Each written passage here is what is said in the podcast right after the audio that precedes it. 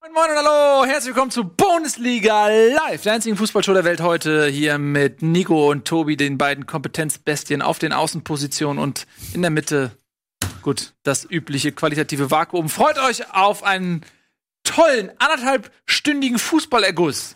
Jetzt geht's los.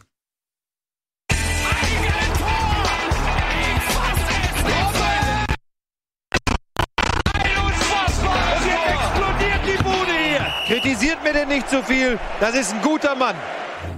Das ist korrekt. Und ihr seid auch gute Männer und Frauen. Schön, dass ihr da seid. Wir freuen uns sehr. Eddie ist heute leider nicht da. Er ist verhindert, aber er wird bestimmt irgendwann nochmal wiederkommen. So, lieben Gruß an der Stelle. Ich tippe Siegen, Siegestrunken irgendwo in einer ja, ich Frankfurter Kneipe liegen. Ja, ja, der hat sich eine, Ma eine Mayo-Milch äh, geshaken lassen und die ist ihm vielleicht ein bisschen zum Stimmt, in den Magen gekrochen. Genau. Ähm, so, wir reden natürlich wieder über den Fußball. Es wurden wieder jede Menge Geschichten geschrieben über das Wochenende und auch davor. Ähm, laut Tagesordnungspunkt, den ich immer respektiere. Es ist Sehr mich, wichtig. Ja, es ist wirklich so. Das sind wie die zehn Gebote. Da kommt der Tobi kommt vor der Sendung mit in Stein gemeißelten Tagesordnungspunkten hier an und wehe einer bricht hier Da die. Reihenfolge. Da stehen sie und da steht, ich lese vor, Sammer tobt. Ausrufezeichen. Verspielt der BVB die Meisterschaft? Fragezeichen. Finde ich sehr gut. Übrigens auch, es hat so, so Schlagzeilen. Ja. Ja, ist ja auch eine Schlagzeile so. Aber seien wir mal ehrlich, ne? Was war zuerst? Bundesliga oder die Realität? Weil wir reden ja im Prinzip seit Wochen davon, auch schon vor der Winterpause, hey, hey, schreibt mir die Bayern nicht ab. Selbst als wir irgendwie so in, in neun Punkte Abständen gelebt haben. Nee, die Bayern sind wieder da. Zwei Türchen und, sag ich mal, der, ich, ich will irgendwie ein Synonym für Momentum finden, sag ich mal. Der Trend spricht klar für Bayern.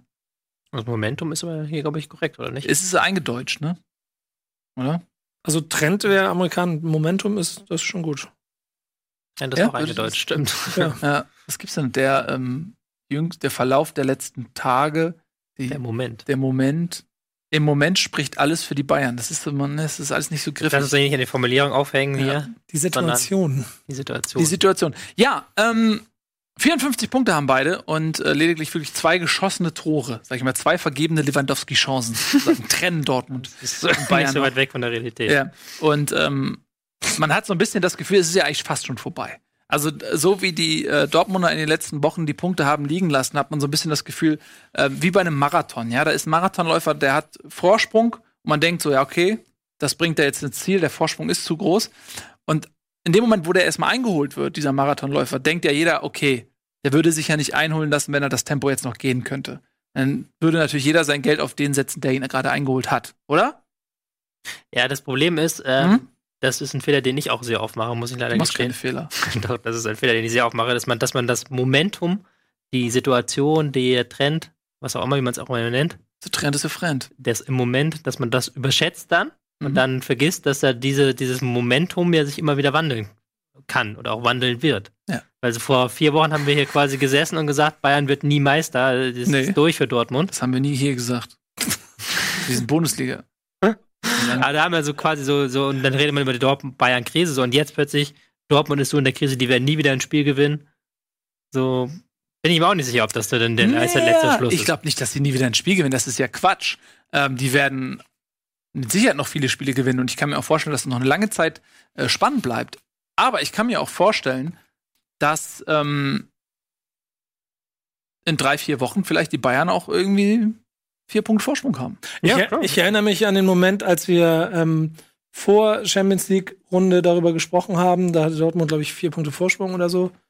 Und ähm, dass die, Cham die Champions League Phase, das vom Programm her für Bayern schwerer war als für Augsburg und äh, für, für Dortmund.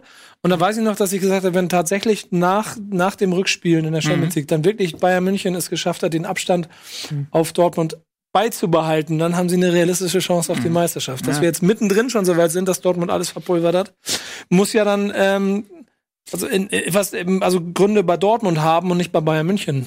Wobei man sagen muss, ja, ähm, ja, bin ich bei dir. Man muss aber auch jetzt sagen, dass zum Beispiel bei dieser Niederlage gegen Augsburg, über die wir ja auch noch sprechen, ähm, werden die Dortmund in aller Regel so dieses Spiel gewinnen müssen. Ja? Also zumindest von der Anzahl der Chancen, von der Spielanteile. Sie haben ja nicht schlecht gespielt.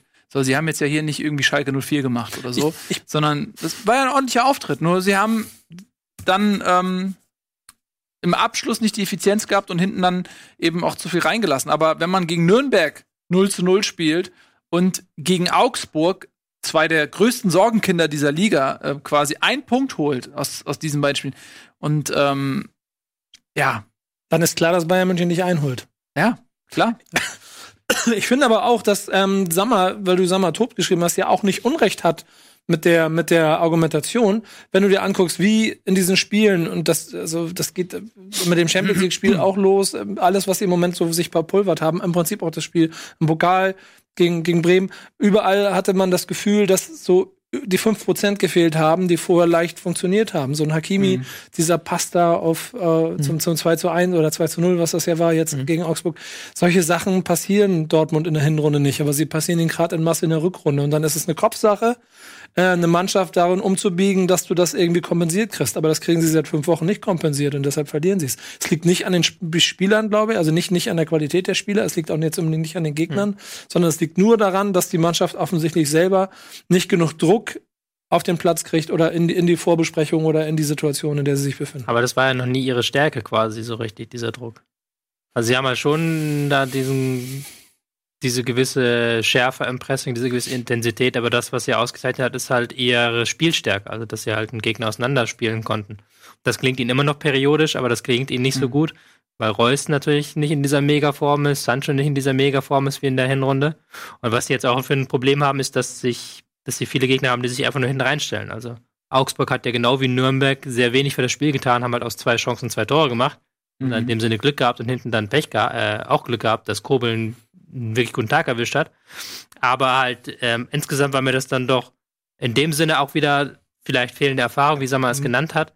Ähm, das wäre sein Hauptkernpunkt, glaube ich. Die, den fehlt die Reife. Und diese Reife ist dann aber, muss dann ja nicht nur heißen, dass du halt dann die In- Intensität hochschraubst, sondern diese Reife kann ja auch so eine gewisse Arroganz sein. Also dieses, dieses, ähm, was ja Real Madrid so ganz klassisch auszeichnet, wie Auch was Bayern München auch jahrelang was, eigentlich genau, was hatte. Bayern München so, dass dieses, ich erinnere mich noch, als sie gegen Bayern da im letzten Jahr Halbfinale wirklich Mhm. glücklich gewonnen haben und äh, Toni Kroos stellt sich im Interview hin und sagt so, wir hatten nie gezweifelt, dass wir das Ding noch gewinnen, weil wir Mhm. wussten, wir machen unsere Chancen, die machen ihre Chancen nicht so.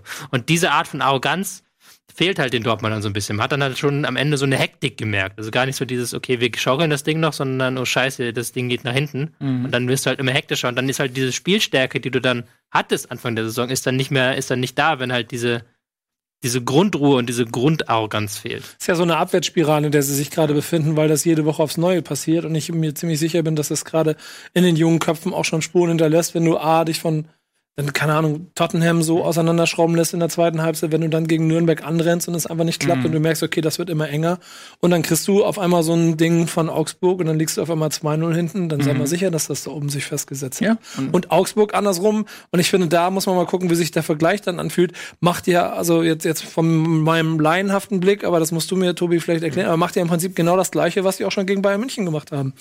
Und haben ja äh, relativ hoch, also angelaufen, haben ziemlich viel Druck drauf gemacht. ein bisschen, genau. Ja, ja. Und also es wirkte Ja. zumindest, dass- sie mit ähnlichen Mitteln versucht haben, Dortmund auszuhebeln, wie sie Bayern München ausgehebelt haben. Bei Ja, Dortmund hat es dann- geklappt, aber ja nicht. Bei re relativ schnell dann zurückgezogen. Also spätestens nach diesem 1 zu 0 haben sie sich ja sehr weit zurückgezogen. Und ich frage mich halt auch bei so einem Spiel, wie ist es denn, wenn jetzt äh, Dortmund das 1 zu 0 macht? Die hatten ja auch vorher schon, glaube ich, eine Ja. riesige Chance durch Reus. Dann geht's ganz anders aus. Aber ich finde halt eher, dass sie das Problem haben, wenn der Gegner tief steht. Also ich fand gar nicht, dass sie sich, sie haben halt dann die Fehler hinten gemacht. Klar, wenn sie dann mal rausgepresst haben, die Augsburger, dann haben, ist Dortmund fehleranfällig im Moment, was halt auch, glaube ich, so ein Kopfding ist. So. Aber das Problem, Hauptproblem, was schon gegen Nürnberg da war, was eigentlich schon seit der Niederlage gegen Düsseldorf war, war, was machen wir, wenn der Gegner im 5-4-1 oder 4-5-1 am eigenen Strafraum steht und Mhm. wir keine Geschwindigkeit in unsere Angriffe reinbringen können? Das ist halt bei Dortmund auch vorhanden momentan. Mhm. Und es sind viele individuelle Fehler. Hakimi hast du ja gerade schon gesagt, gegen Tottenham jetzt auch wieder. Ähm, ein Pisscheck fehlt da hinten, glaube ich, Mhm. sehr. Ne? Total, ja. Ja. Also es ist ja auch der Mann, über den es in der letzten Saison häufig hieß. Und auch Watzke hat das ja mal im Interview relativ deutlich gesagt, dass der für das Mannschaftsklima sehr wichtig ist, dass der so ein wichtiger Anführer ist, was man vielleicht auch nicht merkt, Mhm. aber auch einer, der dann die Verantwortung übernimmt und so ein Spielertyp fehlt dann in dem Moment. Ja. Der halt da schon Ewigkeiten spielt, der ist So ja viel quasi, Schlachten der geschlagen. Ja. schon zusammen so ein Ja. Stück weit. Ja. Wird massiv unterschätzt, der Ja. Pisscheck, finde ich. Und der ähm, fehlt natürlich da ganz massiv. Ja, und Das wäre ja auch schlichtweg, Entschuldigung, aber das wäre ja auch schlichtweg diese Erfahrung, von der wir gesprochen Mhm. haben. Ne? Ja. Ja, einfach, die, dass er dann so sagt, so, gib mir mal den Ball, ich schlag jetzt die Flanke rein oder so. Einfach diese, diese Einfach diese, auch schon in der Kabine sagen, Jungs, reißt euch mal zusammen, macht euch keine Sorgen, wir gewinnen das Ding. Ja. Punkt. Ich, ich, also das, wenn ich mir die- Aufstellung angucke, wird ja das schon ein, ein Probe. Ich meine, gut, eigentlich müsste das so jemand wie Witzel machen, aber vielleicht Hm. hm, braucht es mehr davon. Ja, vielleicht ist Witzel aber auch ehrlich gesagt nicht so ein Typ. Ja. Ne? Also das ist ja, vielleicht ist es auch eher ein introvertierter ähm, Spieler. Ich weiß nicht, ob er. Ich weiß nicht, ich habe mal im Kicker, glaube ich, gelesen, irgendwann, dass Witzel und ähm, Delaney auch sehr stark im Kader immer die, Ja. Die das gemacht haben angeblich. Ich weiß nicht, warum, ob sie es noch tun, wahrscheinlich schon, dass sie versuchen, die Jungs zu erden und zu sagen, ey Jungs, Mhm. komm mal, wir haben noch nichts erreicht, weiter geht's. Es wäre halt sehr, sehr schade, weil ich jetzt seit Wochen immer auf Fragen, wer denn Meister wird, immer Borussia Dortmund antworte, wenn ich dann ab, ab in zwei Wochen die ganze Zeit immer, ja, eigentlich, aber Ja, aber ey, das wird wohl Du wieder- hängst deine Fahne natürlich nach dem Wind der Geschehnisse, das ist ja völlig klar. Du gibst eine Einschätzung in dem Moment ab. Und da war Dortmund in der Vergangenheit natürlich deine Wahl. Ist doch logisch. Sie waren der Tabellenführer und haben gut gespielt. Und jetzt sieht's halt ein bisschen anders aus. da mache Ja, ich wie, ähm, wie Bundesliga. Kompetenz siegt und deswegen ist es klar, dass ich dann ab jetzt sage, dass Bayern München Meister wird. Ja. Ja, ich bin mir ab noch nicht, ich würde das noch nicht abschreiben. Also jetzt haben sie Stuttgart zu Hause, ist eigentlich auch nicht unmöglich, wobei sie da wieder halt auf einen 5-4-1-Block treffen, das wird auch wieder schwierig. Also, Dann Hertha, dann, Dann Wolfsburg, Wolfsburg, genau. so, Also- dann kommt das Spiel gegen Bayern. Das sind dann halt Dinger, Stuttgart, unterschätzt mir die nicht. Die haben jetzt einen richtigen Befreiungsschlag gelandet. 5-1 gegen ein zugegebenermaßen sehr ähm, Nee, klägliches das ist kein- Hannover. Das ist kein Befreiungsschlag. Naja, also, pass mal auf. Es geht ja auch ein Stück weit um Kopf und äh, um das Gefühl. Und jetzt haben, hast du das Gefühl, okay, die, die sind, die rennen, die rennen jetzt so. Die haben ein Ziel, was sie erreichen können. Die sind nicht nur in der Defense, sondern sie haben jetzt eine, die Situation, sie haben ein bisschen äh, Polster nach hinten, fünf Punkte auf Hannover, haben die gerade deklassiert und distanziert. Und äh, für die geht es jetzt darum, dass man Augsburg noch einholt, eventuell sogar Schalke. Ähm, also, die, da ist die positive Stimmung ist in Stuttgart jetzt überwiegt, glaube ich, jetzt nach diesem 5 zu Ja. 1. Und, und aus der Situation heraus und mit dem Wissen, was Tobi auch gerade sagte, dass Dortmund gegen Düsseldorf, gegen Augsburg und gegen Nürnberg einen Punkt geholt hat aus diesen drei Spielen. So, und da kommt jetzt natürlich äh, Stuttgart, die werden Dortmund auch nicht den Gefallen tun, dass sie äh, ihren Offensivspektakel abfallen. Also, ey, Aber weißt du, was mir viel mehr Sorgen machen würde aus Dortmunder Sicht? Ja, also, oder, oder wenn ich das Ganze angucke, wie Bayern München Borussia Mönchengladbach auseinandergeschraubt hat. Ja, aber das weiß nicht, ob mir das Sorgen bereiten würde. Das ist jetzt wieder meine Frage. Deswegen habe ich das gesagt. Deswegen habe ich das gesagt. So, Aber weil ich, so- weil ich, ich, ich guck's mir an und denke mir, krass, auf einmal kommen all diese Pässe, für die sie in den Wochen vorher Ja. keine Lösung hatten, die kommen auf einmal alle an. Ja, und das vor allen Dingen diese Intensität im Spiel gegen den Ball. Ja. Die haben ja eigentlich sehr viele Chancen gar nicht durch, das, Ja. durch die Pässe, sondern dadurch, dass sie Bälle erobert haben, dass sie halt da wirklich in die Zweikämpfe gekommen sind, richtig geil im, in ihrem System. Und dann guckst du halt dir dieses Spiel an, dann guckst du dir die Spielwoche davor an gegen Hertha. So, wo sie halt so sich zu einem 1 zu 0 dümpeln, so. Mhm. Und guckst dir das Spiel gegen Liverpool an, was wieder ganz anders aussah. Mhm. Und das ist halt so eine richtige Kopfmannschaft, finde ich, momentan. Können wir Also uns darauf Bayern- einigen, dass es spannend bleibt? Nein, nein, nein. äh, Du kannst ja auch gegenreden. Du kannst ja auch sagen, das ist, das ist Quatsch, was du erzählst, Tobi. Aber es ist, ich finde es halt super interessant, dass diese Mannschaft jetzt, wo sie gemerkt haben, okay, jetzt können wir reinziehen an, die, an Dortmund, jetzt haben die verloren, jetzt können wir das nutzen, dass die so heiß waren wie seit dem Liverpool-Spiel nicht. Ja. So. Ja. Und, äh, und ich weiß, das, die Frage ist halt, ob sie das halt auch äh, aufrechterhalten können. So. Ich ob sie glaube, auf nicht, der anderen Seite, ob Hertha sie das ist, dann, wie sie nächste Woche gegen Wolfsburg antreten oder wenn sie dann gegen Mainz spielen in zwei Wochen äh, oder in, doch in zwei Wochen, nachdem sie gegen Liverpool gespielt haben unter der Woche. So. Jetzt ist ob sie da auch, Crunch-Time. ob Ja. sie da auch dieses, dieses Ding, ob jetzt, Crunch-Time. ob jetzt die Bayern ins, insgesamt diesen, diesen Schalter umgelegt haben oder ob dieser Schalter immer noch nur situativ umgelegt wird. also ich habe immer schon die Meinung gehabt, dass wenn die Bayern dieses Blut riechen, ja. dann ähm, sind die da. Und so hat sich das Spiel gegen Gladbach für mich angefühlt. So, genau. Und die, die sehen ihre Chance irgendwie und äh, die wissen, die sind jetzt voll da und die haben jetzt wieder mega Bock. Vorher war, äh, in der Hinrunde stand das alles im Zeichen der Unzufriedenheit. Irgendwie, du hast diese unsägliche Pressekonferenz gehabt. Es war gefühlt nur Negativpresse. Kovac irgendwie kein Erfolg und kam bei der Mannschaft auch nicht gut an. Spieler waren unzufrieden. Und du hast wirklich das Gefühl gehabt, okay, da, da bricht viel auseinander und muss neu zusammengesetzt werden. Und, und dieses Jahr ist für die Bayern ein Jahr des Leidens und des Übergangs. Und in dem Moment, wo die aber gemerkt haben, Dortmund schwächelt, wir kommen an sie ran, wir, wir riechen das Blut äh, äh, Dortmund sozusagen, wir spüren die Schwäche, da waren die da und äh, da haben die sich zusammengerissen und haben ähm, eben viel mit ihrer auch mit ihrer Qualität, die sie immer nun mal haben, auch ähm, ja, wieder kompensiert und aus der Runde vergessen machen lassen. Deswegen stand jetzt sehe ich sehe ich die Bayern ganz ganz klar im Vorteil. Ähm, hängt vielleicht auch so ein bisschen damit zusammen, was in der Champions League passiert. Aber ey, das sind noch zehn Spiele jetzt. Das Crunchtime, die haben das Dortmund-Spiel vor Augen. Das ist auch wieder so ein Ding. Das, das Dortmund-Spiel, das hängt mit Sicherheit in der Kabine, hängt irgendwo das, hängt das Spiel gegen Dortmund dran. Wir Ja. wissen auch genau, da wird, wird viel entschieden. Mhm. So, und wenn die, lass Dortmund noch mal unentschieden spielen oder so ein Spiel verlieren und dann spielen sie in München und verlieren, dann bist du ratzfatz bei sechs Punkten. Das ist eine Vorentscheidung. Ja, das ist Fakt. Wenn sie das Spiel, wenn sie Dortmund das Spiel in München verliert, dann ist das Ding durch. Weil wenn ich mir das Restprogramm von Bayern München an, ab, angucke, dann klar hast du am 33. Leipzig und am 34. Frankfurt. Wenn du dann aber Meister schon werden kannst, dann verlierst du die Punkte da nicht mehr. Und der Rest ist, ähm, also Düsseldorf, Bremen, Nürnberg, Hannover, Freiburg, Mainz, Wolfsburg. Das ist das, was Bayern München noch spielt. So, das, da werden die Punkte sammeln. Das heißt, Dortmund darf keinen Punkt mehr verlieren gerade. Also Das ist Dortmund muss auf jeden Fall jetzt wirklich mit drei Siegen in dieses Spiel reingehen, glaube Ja. ich, gegen Bayern. Aber ich glaube, gegen Bayern in einem direkten Duell haben sie wieder Chancen, wenn ich das Hinspiel mir ähm, vor Augen halte. Wo die Bayern halt auch, auch wirklich auf ihrem Leistungslimit gespielt haben, aber Dortmund einfach besser war. Da bin ich dann sehr In gespannt, wie der, das in, ausgeht. in der ersten Halbzeit fand ich In der ersten Halbzeit, ja. Deutlich dann, besser. Und dann haben sie abgekackt. Aber erste ja, aber das Halbzeit, hat ja auch Favre dann so schön gesagt, die konnten ihr Tempo, die konnten das Tempo nicht hochhalten, hat ja, er genau. gesagt so. das stimmt. Stimmt. Genau. Ich, Ähm, ich, ich weiß aber jetzt schon, dass ich mich die Kretze ärgern werde, wenn. Und es geht mir nicht darum, dass ich Bayern München am Ende nicht wünschen würde, okay, ihr habt besser gespielt, ihr seid deutscher Meister, sondern dass Bayern München mit so einer Pressekonferenz mitten in der Saison am Ende dann Uli Hoeneß trotzdem wieder ein Meistertitel. Seit der Ja. Bilanz, seit der Pressekonferenz, zehn Siege, zwei Unentschieden, eine Niederlage. Das ist so. Und die Unentschieden waren beide in der Champions League. Das Ja. hört, das hört einfach nicht auf, ne? Ich Nee. glaube, ich glaube schon, dass diese, dass der, das wichtig war für die Bayern, diese Pressekonferenz, einfach nochmal an das Grundgesetz zu erinnern. Das hat Ja. nochmal Könntest du nicht auch mal was so eine Presse- freigesetzt bei den Spielern. Vor allen Dingen bei den, bei den vielen spanischen Spielern. Ja, das glaube ich auch, die, das, die, die, Die- Verbindung zu, zum Grundgesetz, ja. Ähm, be- bevor wir gleich irgendwie schon wieder irgendwelche Überleitungen machen, ich wollte einmal noch ganz kurz den Blick aufs kleine Augsburg ähm, werfen. Der Sieg gegen ähm, Dortmund mag jetzt glücklich gewesen sein, aber er war sich, er war hart erarbeitet, er war erkämpft und damit auch völlig in Ordnung. Ähm, und das, nachdem man 5 zu 1 von Freiburg versohlt worden ist.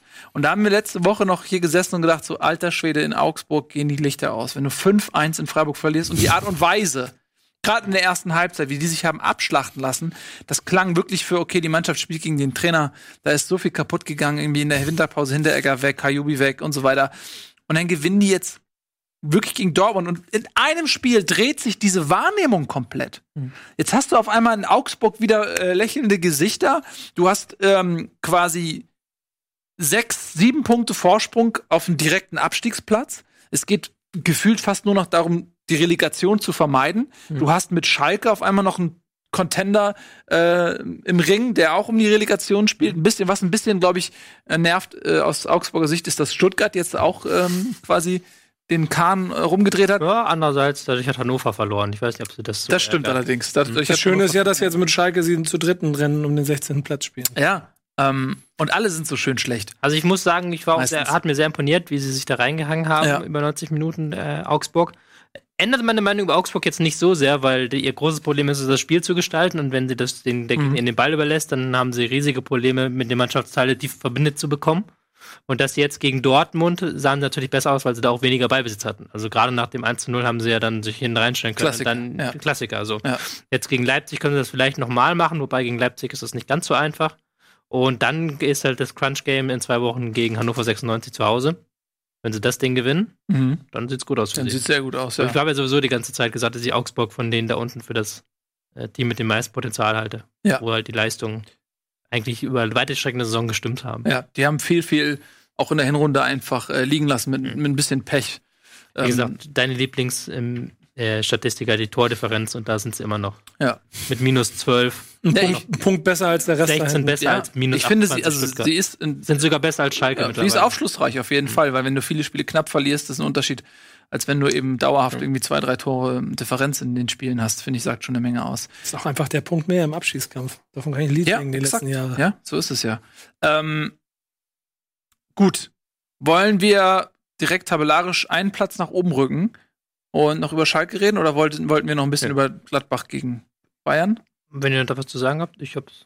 Ich habe meine Faszination Ja. dafür, dass Müller auf einmal wieder funktioniert, schon, schon vorhin ausgedrückt. Ja, wenn da ein paar Verletzte auch zurückkommen, ne? Müller, ähm, Der war auf einmal, der, war, der hat auf einmal genau die richtigen Pässe gespielt und die richtigen Wege hat so stark gemacht. gespielt. Lewandowski, finde ich, hätte noch zwei, drei Tore mehr schießen. Ja, aber lass, lass den jetzt mal Ja. wieder anfangen. oh Gott, oh Gott, oh Gott, oh Gott. Ja, ja, ja. das wird ein richtig spannendes Champions League-Spiel, glaube ich, dass man nur. ich glaube wirklich, ich freue mich mega drauf. Ähm, Das ist ein richtiger Knall. das wird ein richtig schönes Spiel. Das sagt man nach einem 5-1 selten, aber das war eigentlich zu niedrig, das Ergebnis. Ja, Ja. das ist wirklich so. Also die haben äh, richtig, richtig. der Sommer, alter Schwede. Also, ne, Dass der dann alles noch gehalten hat, der hat mir ein bisschen leid getan. ist der beste Bundesliga-Keeper. Du kannst aber auch nur, du kannst natürlich auch nur ähm, so, So glänzen, wenn du viel aufs Tor kriegst. Ja. So ist das halt. Ja, ist das so. Also danke an die Verteidiger. Na, ist es ja so. Kannst, äh, wenn du viel aufs Tor kriegst, kannst du dich äh, auszeichnen. Gut, dann äh, komm, machen wir mal den ähm, Übergang von dem Jetzt bin ich gespannt. himmelhoch jauchzen äh, Bayern Münchens zum ähm, zu Tode betrübt. Schalke 04. Äh, alle 04-Gags sind ja schon gemacht worden, glaube ich, so im Laufe der letzten 60 Jahre Bundesliga. Aber diesmal wäre wieder Möglichkeit gewesen, den Gag zur Anwendung zu bringen. Denn Schalke hat 0 zu 4 verloren zu Hause gegen Fortuna Aufsteiger Düsseldorf. Ähm, und auch das, ja, das hat irgendwie gerade so ein bisschen Mode in der Bundesliga. Das war ein Offenbarungseid, wo du wirklich das Gefühl hattest, also entweder sind die Spieler völlig kollabiert unter dem Druck. Oder sie sagen auch klar, ey Leute, mit dem Trainer geht das nicht mehr. Aber eins von den beiden habe ich das Gefühl, muss es sein, weil selbst als Schalke 04, selbst wenn du einen schlechten Tag hast, 0 zu 4 und auch die Art und Weise gegen Düsseldorf, zu Hause.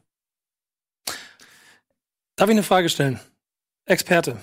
Mir ist aufgefallen, dass gerade in, in, also, ich glaube, bei den ersten zwei, drei Toren immer Düsseldorf durch die Mitte schnell auf die Außen gespielt hat, die Mhm. Außen von Schalke viel zu hoch gestanden haben und deshalb da so amateurhafte Lücken in der Verteidigungslinie waren, wo dann äh, Düsseldorf Mhm. ja quasi automatisch dazu eingeladen Mhm. wurde. Ähm, hast du das auch so gesehen? Ja, das war halt ähm, ganz klar die Strategie von ähm, Düsseldorf. Also dieser waren wir wieder aus auf den schnellen Konter, haben dann ähm, Raman und äh, Kovnacki auf Kovnacki, Kovnacki, wieder eine Frage, Ja. ausspricht, auf den Außen aufgestellt und Luke Bacchi und Front und haben halt wirklich den ersten Ball ähm, ins Zentrum gespielt und dann halt Zack. direkt zack die Flügelspieler eingesetzt. Aber das ist musst du die doch- Gefahr bei der Fünferkette von Ja. von ähm, Schalke. Aber das musst du Ja. doch als Schalke nach einer Viertelstunde, das haben wir doch nach einer Viertelstunde gesehen, dass man diese Lücke dann vielleicht zumachen Ich weiß auch sollte. nicht, warum sie das dann die dann nicht umgestellt haben zum Beispiel. Genau, das ist dann die Frage. das ähm, kann ich nicht verstehen. Um das zu verknüpfen mit Nils ähm, Aussage, ich fand auch, dass sie so eher übermotiviert waren. Also ich fand sie nicht, dass sie nicht gekämpft haben, sondern dass man, was Schalke ja ausgezeichnet hat in dieser Saison und auch in der letzten Saison, war halt ihre defensive Stabilität. Das, was du ja gerade angemerkt hast, dass sie halt Hm. sehr schnell in die defensive Formation zurückgekommen sind. Aber die hatte man manchmal das Gefühl, die wollten unbedingt das Tor erzielen. Die wollten unbedingt nach vorne gehen, die wollten unbedingt in, in den Zweikampf reinkommen. Aber haben dann gar nicht mehr so an diesen Teamgedanken gedacht, okay, wie kriegen wir die Lücken geschlossen, wie kriegen wir es hin, in eine schnell wieder in die Fünferkette zurückzukommen gegen Düsseldorf, was ja auch wichtig ist, so.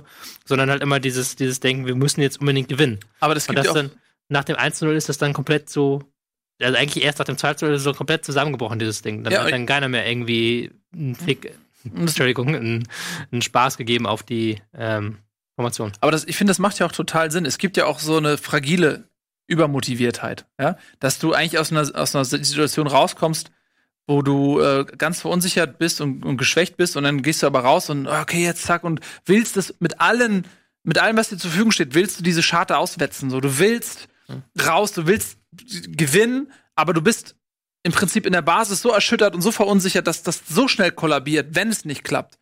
Und dann, und dann bist du vielleicht auch nicht mehr clever in so einer Situation, weil du eben durch deine Übermotivation irgendwie einfach nicht mehr smart agierst. Und dann kriegst du ein Gegentor und kriegst vielleicht ein, zwei Situationen, wo du merkst, fuck, ey, wir kriegen es hier wieder nicht gebacken. Ja, und, und dann fällt die ganze Mannschaft auseinander. Und das ist das Gefühl, was du bei Schalke gerade hast, dass, dass, es, dass es einfach ein Kopfproblem einfach auch ist. Und ich glaube, und Bundesliga ist dafür bekannt, dass wir diejenigen sind, die die Säge ansetzen, wenn ein Trainer gehen muss. Ich glaube, dass Tedesco nicht mehr lange zu halten ist, weil mit Heidel ist sein ähm, Fürsprecher gegangen, jemand, der ihn installiert hat. Ähm, du, äh, die stellen sich gerade im Sportvorstand da neu auf. Und ich glaube, dass du gar nicht mehr viele Patronen hast, außer die des Trainerwechsels für Schalke. Und wenn die in eine Situation kommen, dass Augsburg und Stuttgart jetzt noch ein bisschen punkten und die Relegation auf einmal für Schalke ein realistisches Mhm. Szenario ist, dann werden die nicht mit Tedesco die Saison beenden. Ich glaube, glaub du lehnst dich da zu weit aus dem Fenster. ich glaube, Das ist eine sehr gewagte These, die du da hast. Ja, Welche jetzt davon? Ja, ich Ja, dass das so schön. Tedesco geht? Ja, nein, aber das, ich fand das so schön, wie du das halt so, so ernst, so, so, was halt jeder schon eigentlich ahnt, so. Ja. Und was man überall liest, die, dass, die, dass der einzige Grund, warum Tedesco noch nicht gegangen ist, weil der neue Sport. Erst morgen anfängt. Ja, weil der morgen, erst morgen anfängt, weil er nicht als allererstes den Trainer entlassen will. Ja, also er will halt nicht erstmal zumindest mit dem Trainer äh, sprechen, bevor er ihn überhaupt entlässt. So. Ja, vor allen Dingen, und da muss man überlegen, ich glaube, jetzt erstmal nach Bremen, Ja. dann gegen City und was ist da noch? Ich glaube, drei Spiele, die alle nicht ganz ohne sind. Ist die Frage, ob man einem Trainer an der Stelle gleich so ein so was geben möchte, also einem neuen Trainer. Aber du kannst jetzt ja nicht vier Spiele warten. Nee, aber du musst ja zumindest erstmal ankommen und sagen, hallo, ich bin der, der Herr Schneider und und stimmt, ich hatte irgendwo wollen wir einen Trainer haben. So. Und ich hatte in irgendeiner Talkshow am Wochenende auch so einen Satz gehört, wie das äh, Schneider eigentlich auch eine Tedesco-Lösung ist, weil die sich kennen oder irgendwo, irgendwo da eine Verbindung oder die Art und Weise, wie die zu arbeiten, dass es eher für Tedesco passt. Aber, und das ist ein alte Bremen-Vergleich dazu, als Nuri zum Beispiel in, in, in Bremen Trainer war, den kennt den Mauer, den Maurer, der teilweise mit siebener Kette gespielt hat, der ähm, hat ja Bremen damals auch gerettet quasi und hat sie in der Liga ja, glaube ich, auch bis ins Mittelfeld gebracht. Also Schalke ist Platz zwei. Und hat mit dem gleichen Fußball dann aber sich selber verzettelt und ist dann daran kaputt gegangen, weil sie nichts anderes mehr spielen konnten. Und ich habe ein bisschen das Gefühl, also ich sehe Parallelen zu dem, was Tedesco gerade passiert, weil ich das Gefühl habe, die haben keine Lösungen für Spielsituationen. Und dann Genau. musst du einfach diese Trennung machen. Ja, und das ist auch jetzt wieder gegen Düsseldorf, um da nochmal kurz zurückzukommen. Ey, du kriegst sieben Hütten gegen Mainz und Düsseldorf, ganz ja, aber du, du versuchst dass halt. der das- überhaupt noch da Du ist. versuchst halt das Spiel zu gestalten, du hast halt äh, in der ersten Halbzeit, glaube ich, 60% Ballbesitz oder so und wirst dann halt trotzdem so äh, eiskalt ausgekontert. Das bedeutet ja auch, dass dein Passspiel in dem Sinne nicht gut war, Ja. weil du dir halt die Bälle verlierst im Mittelfeld und das bedeutet halt, dass du deine Konterabsicherung nicht geil ist. So, und das sind dann halt so taktische Sachen auch wieder, was ja eigentlich man immer sagt, das ist das Einzige, was Tedesco, ähm, was für Tedesco wirklich spricht. Und das ist aber im Moment, sehe ich im Moment halt auch nicht so. Also dieses Und- Argument war halt jetzt auch nicht mehr da gegen Mainz und gegen. Dann bin ich mir ehrlich gesagt, also dann muss man, und es geht nicht darum, dass ich jetzt so, ne, also ganz im Gegenteil, ich mag das ja nicht immer nicht, wenn die sich so schnell davon trennen, aber ich glaube, als Schalke-Sicht musst du so schnell wie möglich die Reißleine ziehen. Ich glaube auch, um Tedesco ein bisschen vor sich selbst zu schützen,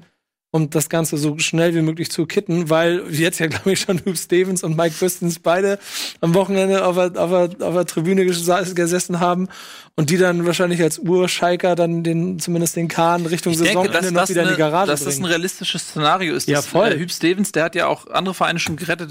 Stuttgart hat er, glaube ich, achtmal gerettet. Ja. Ähm, dass äh, er in, zusammen mit Mike Biskins, der absolute Identifikationsfigur ist auf Schalke und da ja auch schon ähm, tätig war, das zum Beispiel könnte ich mir vorstellen. Denn Hm. So bis zum Ich find, Ende das der ist- Saison. Ja, Ja. wir brauchen eine Übergangslösung. Ich weiß, es ist ja niemand frei immer wieder im Moment. Ja, im Sommer kommt Labadier. Rose. Der ist, Äh, äh, Labadia im Sommer kommt Labbadia, Im Sommer kommt Rose, safe. Da bin ich mir ziemlich sicher. ja, oder der, ja, das kann gut. Ich meine, warum hat er noch nicht in Hoffenheim unterschrieben? Vielleicht hat er andere Ambitionen, weiß man nicht. Hm. Ähm, ja, möglich. Die Aber werden, ja, die werden ja bei Schalke nicht. An seiner Stelle nicht machen, aber es ist eine andere. Ja, genau, aber, aber ist ja die Frage, was er will. Also, Ja. Die werden ja nicht heute angefangen haben, das Telefonbuch auszuräumen. N, Neurora, äh, ja, Rose, sondern das werden die auch schon seit Wochen gemacht haben. Das würde ich äh, so einfach. Die sollten, wenn sie es machen, dann sollten sie bitte Tedesco nach dem Werder-Spiel gehen lassen, dann für ein Spiel Neuro verpflichten, dass er bei City auf dem Empfang sitzt. Und dann, nein, das würde ich nämlich Peter Ich würde- Neuro gönnen. ich würde- nein, ich, das ist jetzt gar, also ich würde es Peter Neuro gönnen. Ich würde es so oder so Peter Neururer Ein Champions League-Spiel für Peter Neuro. Ich Ja. möchte gerne, dass Peter Neururer Schalke 04 bis zum Saisonende, dass er, das dass er die in der Liga hält. sensationell. Das fände ich mega nice. Ja. Dann müssen sie die Trainerbank verbreitern ein bisschen. Ja. äh, oder mit, mit weniger Auswechselspielern antreten, Ja. damit er da seinen äh, Sch- Ausfallschritt da irgendwie hinkriegt. Und, der, und die Golftasche muss ja auch Platz haben.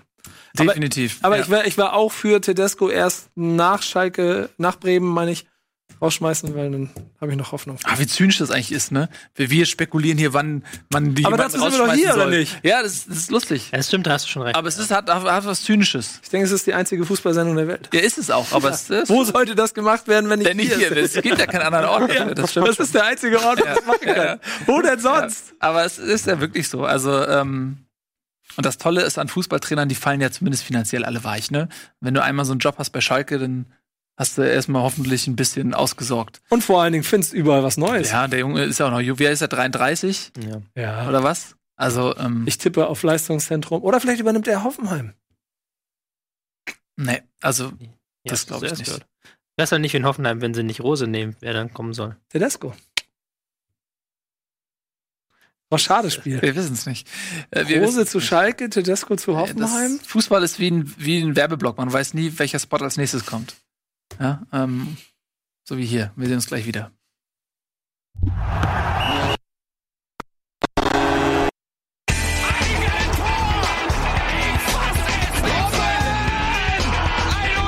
Und jetzt explodiert die Bude hier. Kritisiert mir denn nicht zu viel. Das ist ein guter Mann. Das ist korrekt. Hallo, herzlich willkommen zurück. Bundesliga live. Hier wird knallhart analysiert, emotionalisiert. Hier kriegt ihr alles, was ihr braucht zum Glücklichsein. So, äh, wir haben gerade so ein bisschen über Schalke 04 gesprochen, die sich in einer absoluten Krise befinden. Das Einzige, was man jetzt machen kann, um sich als Schalke-Fan gut zu fühlen, ist vielleicht sich an dem Elend anderer Vereine zu laben. Wer fällt einem, fällt einem als erstes ein? Nun, ha, ha, ja? Hannover 96. Hannover 96, ja, das ist korrekt. Nico, ähm, eine Eins für diese Dankeschön. Antwort. Dankeschön.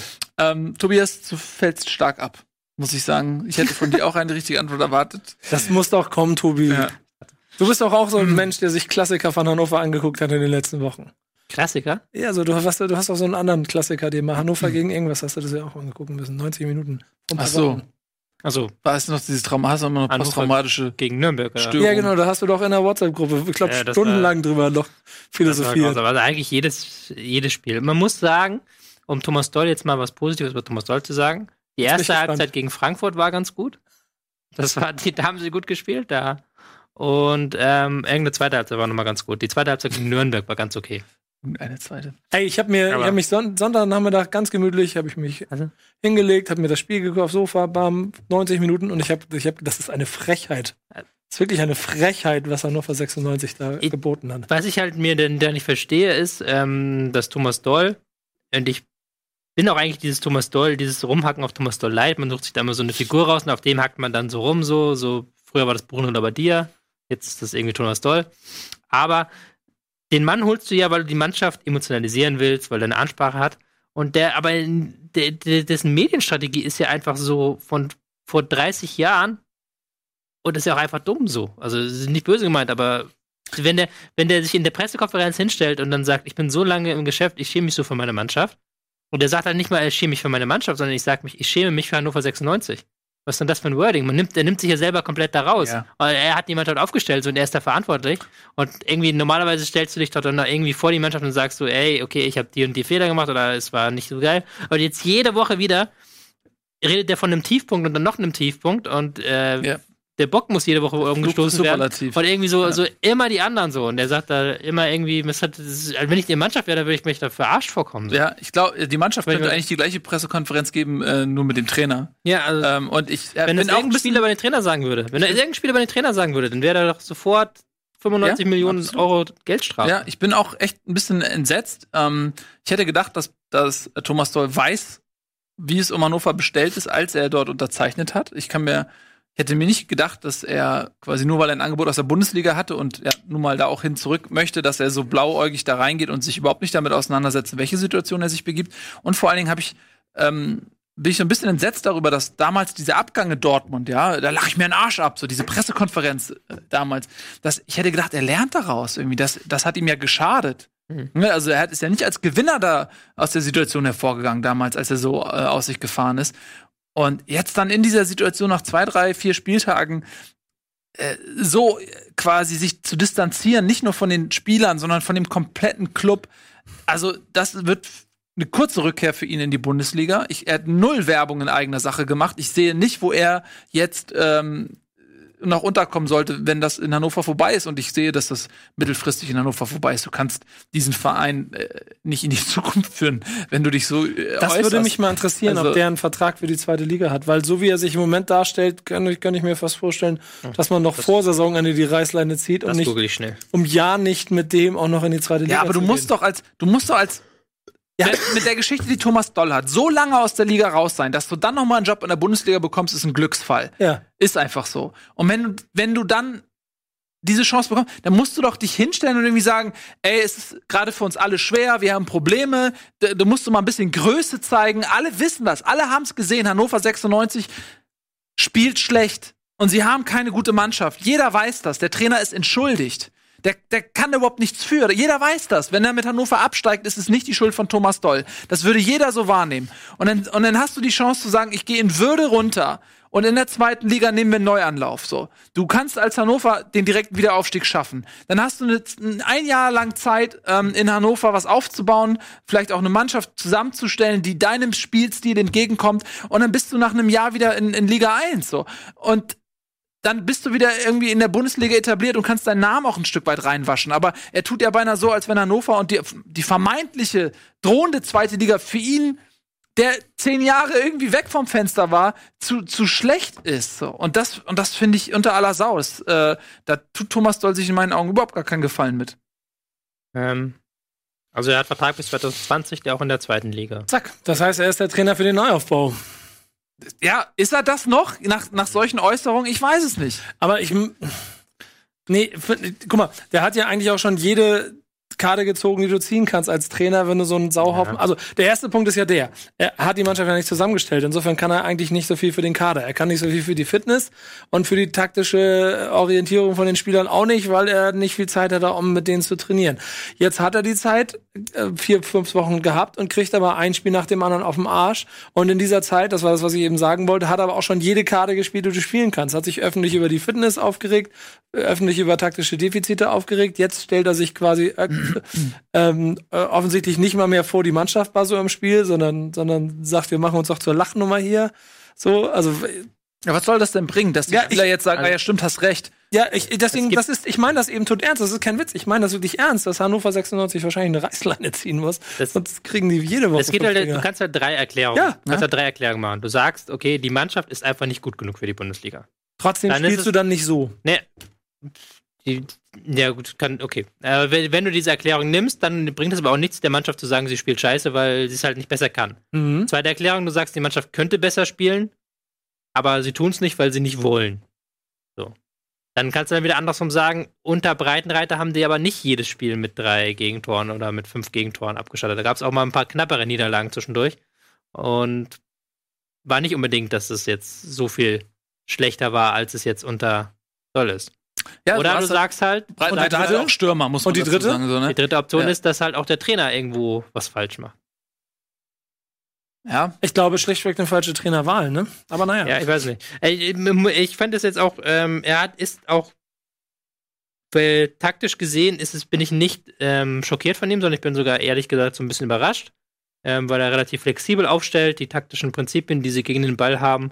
Nehmen wir jetzt mal dieses ähm, Stuttgart-Spiel raus und auch das gegen Hoffenheim, aber gegen Frankfurt und gegen Nürnberg und auch gegen Leipzig war es okay gegen den Ball. Wenn sie es mit Intensität hinbekommen, ist es wirklich dann teilweise auch gut. Ähm, aber es fehlt halt die übergeordnete eben mit Ball. Die hat halt die ganze Saison schon gefehlt und es fehlt halt irgendwie so das gewisse Etwas. Aber das, wie gesagt, ich finde es halt dann seltsam, dann die Spieler rauszupicken. So. Oder zu sagen, okay, wir müssen noch mehr arbeiten oder das und das fehlt, aber jede Woche wieder zu sagen, die Spieler geben nicht genug Gas, das kann ja auch nicht das, das Wahre sein. Ja. Das kann ja auch. Wieso geben die Spieler nicht jede Woche genug Gas? Ja.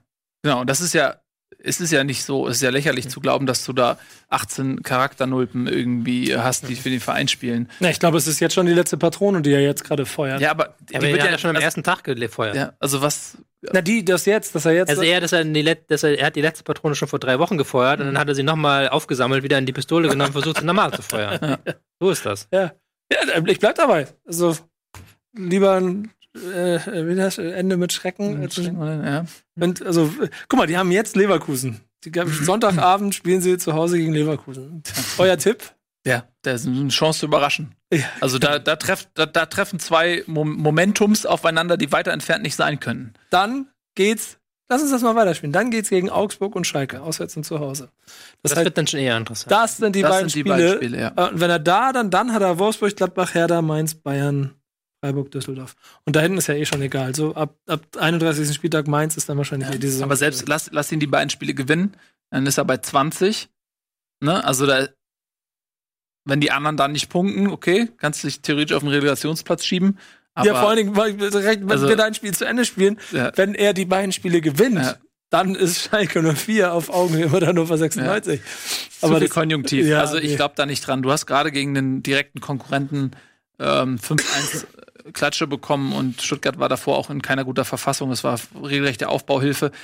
Er hat jetzt ja den trainingsfreien Strach Tag gestrichen, habe ich gerade gelesen. Ne? Ja, das kommt- äh, Das ist dann die allerletzte Patrone. Jetzt Ja, hat, er, ja. Also, jetzt hat er noch in der Hosentasche hat er noch eine, eine Kugel gefunden. Also angeblich, Ja. er hat es in der Pressekonferenz hat er so gesagt, dass sie sich alle jetzt zusammensetzen und nochmal gemeinsam die erste Halbzeit schauen. Ich muss ganz Also ehrlich noch sagen, eine weitere letzte Patrone. Ja. Alter Schwede, ja, aber Ja. ich war sauer. Ich war richtig, und ich habe ja mit beiden nicht so viel zu tun. Das war mir nicht relativ egal, das Spiel. Aber ich war sauer, weil, als ich mir angeguckt habe, was Hannover 96 da gespielt hat. Und ich möchte nicht wissen, wie sich das als wirklicher Fan angefühlt hat. naja. Weil da wirst du, das ist eine Ja. Frechheit.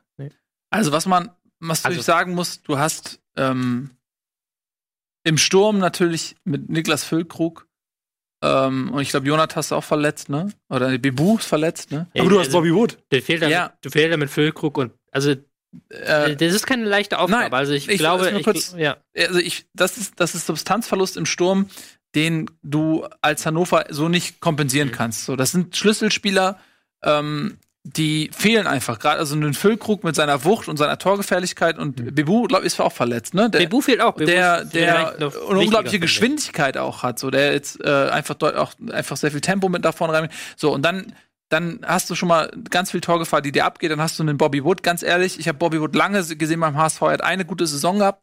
Dann kam die Vertragsverlängerung als ähm, so dieses Damoklesschwert, Ausstiegsklausel über Bobby Wood äh, oder dem HSV hing und man munkelte, dass äh, der erste FC Köln ihn als modester Ersatz aus dieser Klausel herauskaufen will. Alle haben Panik geschoben beim HSV. Dann haben sie ihm Rentenvertrag in den Arsch geschoben und seitdem hat er kein gutes Spiel mehr gemacht. Er war ein Schatten seiner selbst. Kein Tempo, keine Dynamik, kein Durchsetzungsvermögen, keine Torgefahr, null. Und diesen Spieler hat Hannover so übernommen. Das ist einfach der ist de facto nicht vorhanden. Es tut mir wirklich leid, weil ich in der ersten Saison großer Fan war äh, von, von Bobby Wood und der hat danach einfach wie ein Schatten. So, dann hast du aber noch weitere Spieler. Du hast dich jetzt mit Nikolai Müller verstärkt. Der ist mit dem HSV abgestiegen, der äh, in Frankfurt sich nicht so wirklich durchsetzen konnte bei einem großen qualitativ hochwertigen Kader, muss man dazu natürlich sagen. Dann hast du einen Wallacey, der ist mit dem HSV abgestiegen. Du hast einen Ostscholek ähm, in, im, im Kader. Und das sind alles Mannschaften, die kommen jetzt nicht äh, Spieler, die kommen jetzt auch nicht so aus diesem Erfolgserlebnis so. Die, die sind vielleicht auch einfach müde. Die sind einfach diesem, diesem Abstiegskampf müde geworden. Ich kann mir das richtig vorstellen, wie das, Ja. wenn das als, ich habe das ja schon als Fan, wie, wie, wie das an dir nagt. Aber die müssen doch wissen, was das bedeutet. Die alle sind Ja, aber- die haben den HSV in die zweite Liga gebracht. Jetzt bringen sie den kleinen HSV auch noch in die zweite Liga. ja, aber das ist Da einfach. kannst du dich doch, da kannst du dich doch als, Da- als ja. Nikolai Müller eigentlich nicht mehr in der Bundesliga blicken lassen. Da kann man Ja. halt auch nur dann sagen, Philipp Kostic. Ja, der ist nach Frankfurt gegangen, genau. Ja, Ja. gut. Ja. Ja gut, aber der hat, zeigt auch bessere Leistung als die Spieler. Also bei, deswegen, ich wollte nochmal, diese Verletzungsding, das darfst du nicht vergessen. Also ich weiß halt Das nicht, ob ein anderer Trainer was. Besseres ausholt. Ähm, das fehlt ja nicht nur, also mit Bebu ist für mich der wichtigste Spieler Mhm. offensiv. Ja. Füllkrug, der Torjäger, das fehlt noch mit Sachen Renbase und meiner zwei junge Spieler, die halt so ein bisschen Wahnsinn, die, die sind nicht besonders gut, aber die können halt noch ein bisschen Wahnsinn. Du hast halt gar keinen Wahnsinnsspieler mehr, der irgendwie mal ein Dribbling geht, ins 1 gegen 1 geht, den hast du momentan nicht mehr im Kader, so. Ja. Du hast halt Die fehlen. Das- viele Receiver und Ja. du hast aber auch keinen, der kreiert. Also es ist halt ein, ein schräg zusammengestellter Kader, aber du musst halt nicht 5 zu 1 in Stuttgart verlieren. Da definitiv. bleibe ich bei. Das Ja. war eine Frechheit. Möchte aber dann Und das ist auch das Grund, der Grund, warum ich das Stuttgart 5 zu 1 nicht so hochhängen würde, weil das, das hätten, das hätten wir hier mit einer, mit einer Betriebssportmannschaft, glaube ich, Ja. gewonnen, das Spiel. andererseits, ich möchte dann Hast du vielleicht nicht noch einen guten Torhüter hier? Können wir was zusammenstellen? Ähm, ja, wir finden niemanden. Ja. Ja. ähm, fünf, ich finde das ähm, gab es aber schon in den letzten zwei Wochen so einen leichten Aufwärtstrend bei ähm, Stuttgart. Ist natürlich jetzt noch nicht Mhm. auf dem Meganiveau, aber seit sie halt auf Fünferkette umgestellt haben, seit sie halt im Mittelfeld Askasiba und Gentner als äh, Asiba- Askasiba und Castro als Doppelsechs etabliert haben, ähm, funktioniert das Ganze gut. Und man muss auch sagen, ähm, Reschke wurde zu Recht kritisiert, zu Unrecht, ich weiß es nicht, aber die Wintertransfers waren jetzt nicht so ähm, mega schlecht. Also mit Zuban nochmal ein Spieler, der ordentlich Mhm. Zug bringt, mit S-Wein einen, der mit Tempo hinter die Abwehr gehen kann und vor allen Dingen Kabak jetzt. Ähm, Ja, Kabak, äh, was ich für 10 Millionen oder noch mehr aus Mhm. äh, Türkei gekommen, junger Innenverteidiger, der den nicht einige nicht- Leute ja bei Kickbase gekauft haben und der zwei Tore geschossen hat. zwei Tore geschossen hat und ähm, vor allen Dingen aber auch ein, ein guter Passspieler ist. Also Mhm. Der, der ist ja nicht nur ähm, ähm, vor dem Tor wirklich gut, sondern der hat halt wirklich einige feine, feine Pässe gespielt. Jetzt muss ich aber mal, jetzt muss ich, interessiert Mhm. mich doch. Hast du ihn bei Kickbase gekauft? Ja, schon relativ zu Anfang. Als er Äh, zu Anfang, was hat der für Punkte gemacht? über Muss ich mal 300. Über 300? Ja. Ich guck mal. Gucke. Ja, mach das mal währenddessen. Ja, Stuttgart äh, gegen Bremen ja auch schon Punkt geholt. Ja, auch da Mhm. gut gemacht. Ja. ja. Also insofern kann ich ein bisschen Aufwärtstrend schon verstehen. Aber sind immer noch 16. Und das 5-1 hat die Situation nicht wirklich verbessert. Ähm, also, das ist mal gewonnen, und, aber ich weiß nicht, ob das jetzt das Spiel war, an dem Stuttgart seinen tatsächliche sportliche Wert gerade in der Bundesliga abmessen darf. Nee, aber ich denke, dass du bei. Stuttgart siehst du schon ein anderes äh, Aufbäumen und eine andere Positivität in der Entstehung zumindest als bei anderen Vereinen. Also, ähm, Guck mal, jetzt haben sie Dortmund, Hoffenheim, Frankfurt, Stuttgart.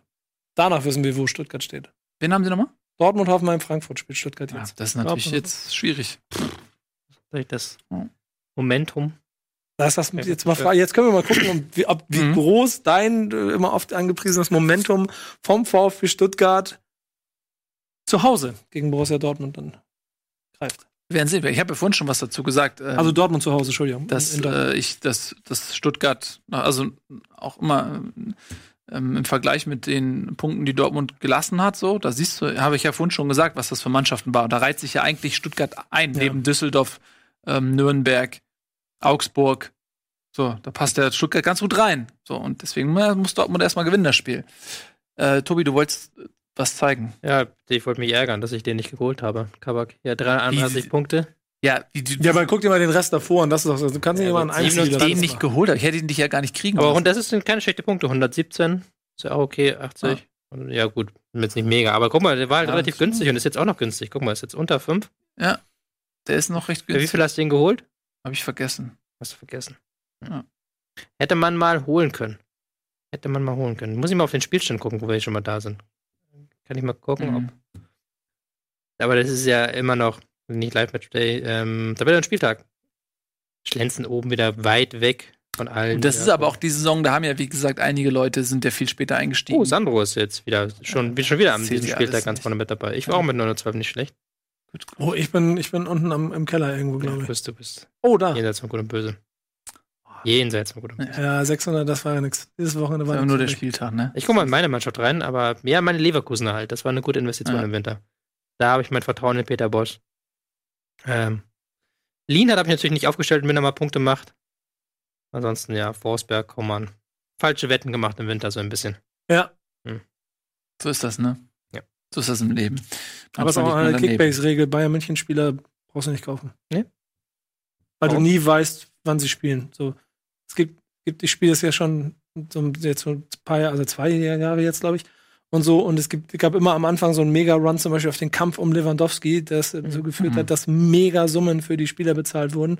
Und dann sorgt die Ba- Bayern-Rotation dafür, dass er halt in der Regel nur 25 von 34 Spielen macht, was dann wieder den Wert, den du ausgibst für ihn, nicht mit Mhm. seinem Punktedurchschnitt rechtfertigt. Ja, Geld pro Punkte. So, immer So, Leverkusen sehr ist sehr, sehr stark. Ja, genau. unromantisch rangehen. Leverkusen ist, und eigentlich ist, das ist das Schöne an Kickbase, dass du eigentlich auch im Mittelfeld oder sogar im Keller mit, mit un, unpopulären Spielern sehr, sehr Ja. gut Punkte sammeln Zum Beispiel kannst. Eiern hatten wir letzte Woche, der einer Ja. der punktstärksten Spieler Das, ist. das mag ich daran voll gerne, so. Ja, Eiern. Wir brauchen Eiern. Aber Bayern-Spieler brauchst du nicht. Wir brauchen Eihahn, genau. Ja.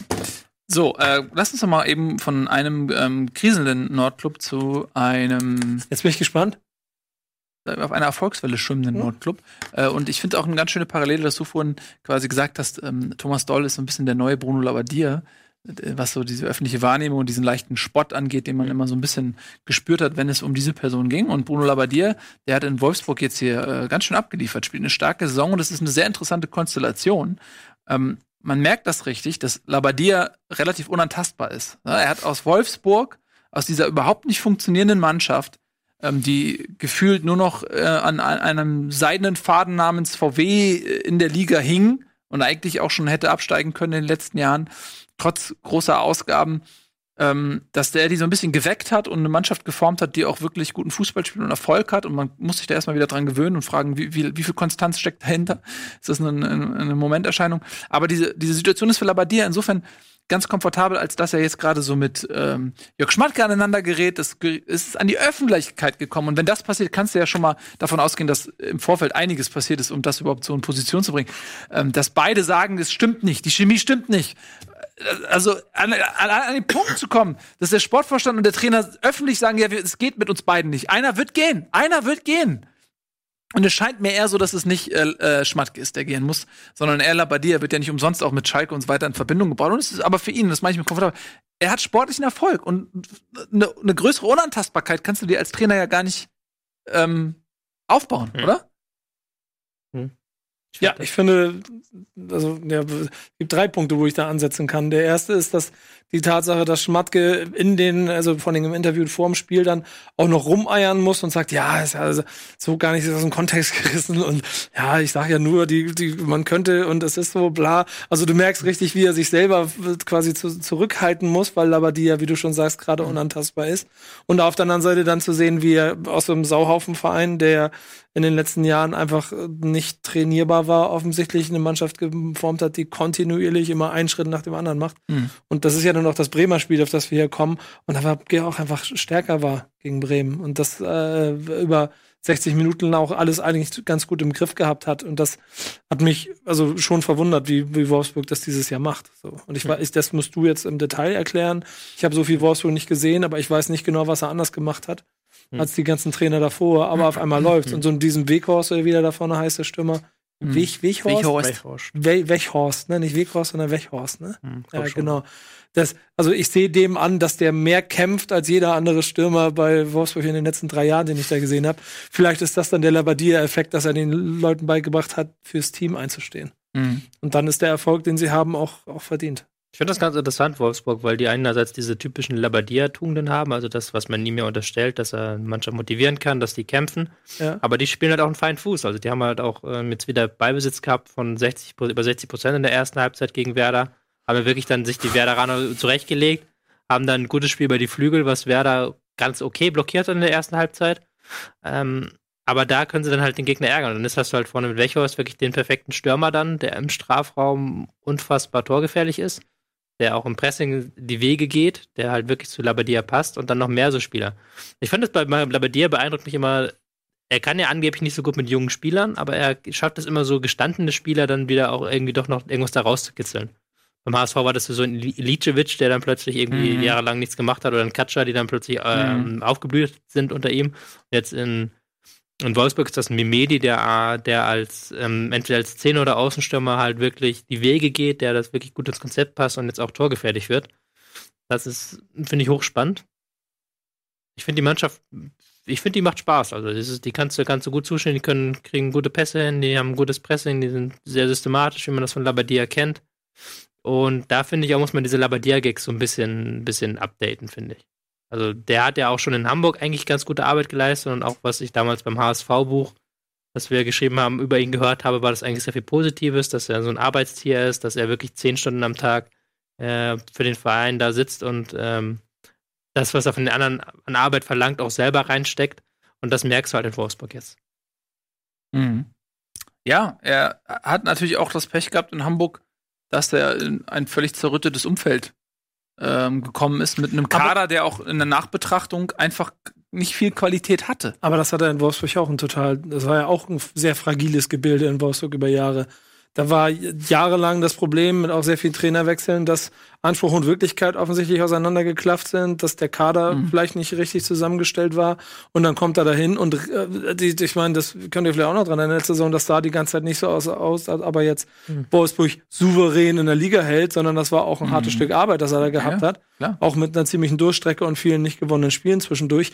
Ich glaube, am Ende des, des Tages ist so ein Trainer wie Labadia wahrscheinlich für die wirkliche Weiterentwicklung von Verein und, und, und, und, und Mannschaft und Philosophie und in Wolfsburg denkt man sich ja schon sehr modern im Gesamtvereinsbild. Mhm. Ich glaube, dass es da bestimmt irgendwann zu Konflikten kommen wird, weil er jetzt ja nicht der Laptop- oder Konzepttrainer ist, der dafür für einen jungen, frischen Wind steht, sondern eigentlich mehr über die Emotionen kommt. Na, ich meine einfach so vom Gesamtbild. So, ja, das ist ja, der Ruf so, das ist aber das Problematische. Aber, aber der Ruf muss ja auch irgendwo herkommen. Ich glaube halt schon, dass er halt fachlich mehr drauf hat als so mancher Laptop-Trainer. Das, das mag sein, aber es gibt, sagen wir so, das, das Problem zwischen Schmatke und Labadia, das offenkundig da ist, wo kommt denn das sonst her? Weil Schmatke ist auch Profi genug, als dass er nicht einfach nur sagt, nee, die Nase gefällt mir nicht oder was weiß ich. Ja, aber die sind ja beide auch so Alpha-Männer, oder? Also ja. ich habe da schon das Gefühl, das scheint eher was Persönliches und nichts Fachliches zu sein, oder?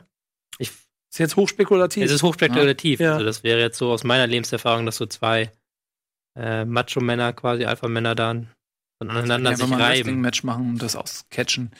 ähm, ja, ich, was du gesagt hast eben, das war in der Hamburger Zeit auch so. Es war auch mein, mein Eindruck, dass er ähm, die Mannschaft nicht weiterentwickeln konnte, so, dass da keine Entwicklung zu sehen war. Ich muss das aber jetzt so retrospektiv auch ein bisschen relativieren, mein Eindruck von damals, weil man ja gesehen hat, wie derbes Bergab ging dann ohne Labadia und was andere Trainer mit demselben Material irgendwie gemacht haben. Ähm, und äh, Beiersdorfer zum Beispiel damals hat ihn auch dann gehen lassen, eben auch mit der Aussage, dass er ähm, Labadia diese Weiterentwicklung der Mannschaft nicht zutraut und auch ein bisschen davon enttäuscht ist. Ähm, und das war, man muss im Nachhinein sagen, eine Fehleinschätzung. So, weil was nach Labadia kam, war jetzt auch nicht sagt er auch selber, alles, was ne, immer, nachdem man seinen Stationen entlassen wurde, dann wurde es nachher nicht besser ohne ihn. Ja. Kannst du auch nur wieder andererseits diese fehlende Weiterentwicklung unter ihm sagen und dass dann danach die Nachfolger nicht mehr machen, nicht mehr viel machen konnten, wäre dann das Gegenargument. Mhm. Weil ich das ist genau, und genau das ist jetzt gerade so der Punkt. Ist, ist, was ist denn der nächste Schritt für Wolfsburg mit dem Fußball, den sie spielen und mit dem, mit dem Kader, den sie haben, wenn sie es tatsächlich schaffen, nach Europa zu kommen? Wäre dann die Konsequenz in der nächsten Saison eine Saison zu spielen, solide im, in der Europa League? Vielleicht schaffen sie die Hauptrunde da, vielleicht schaffen, kommen sie in die K.O.-Phase. In der Bundesliga würde das vielleicht mit dem Fußball, den er spielt und Doppelbelastung ja. automatisch bedeuten, dass sie sich eher wieder zwischen Platz 10 und 14 ein, einfinden mhm. werden.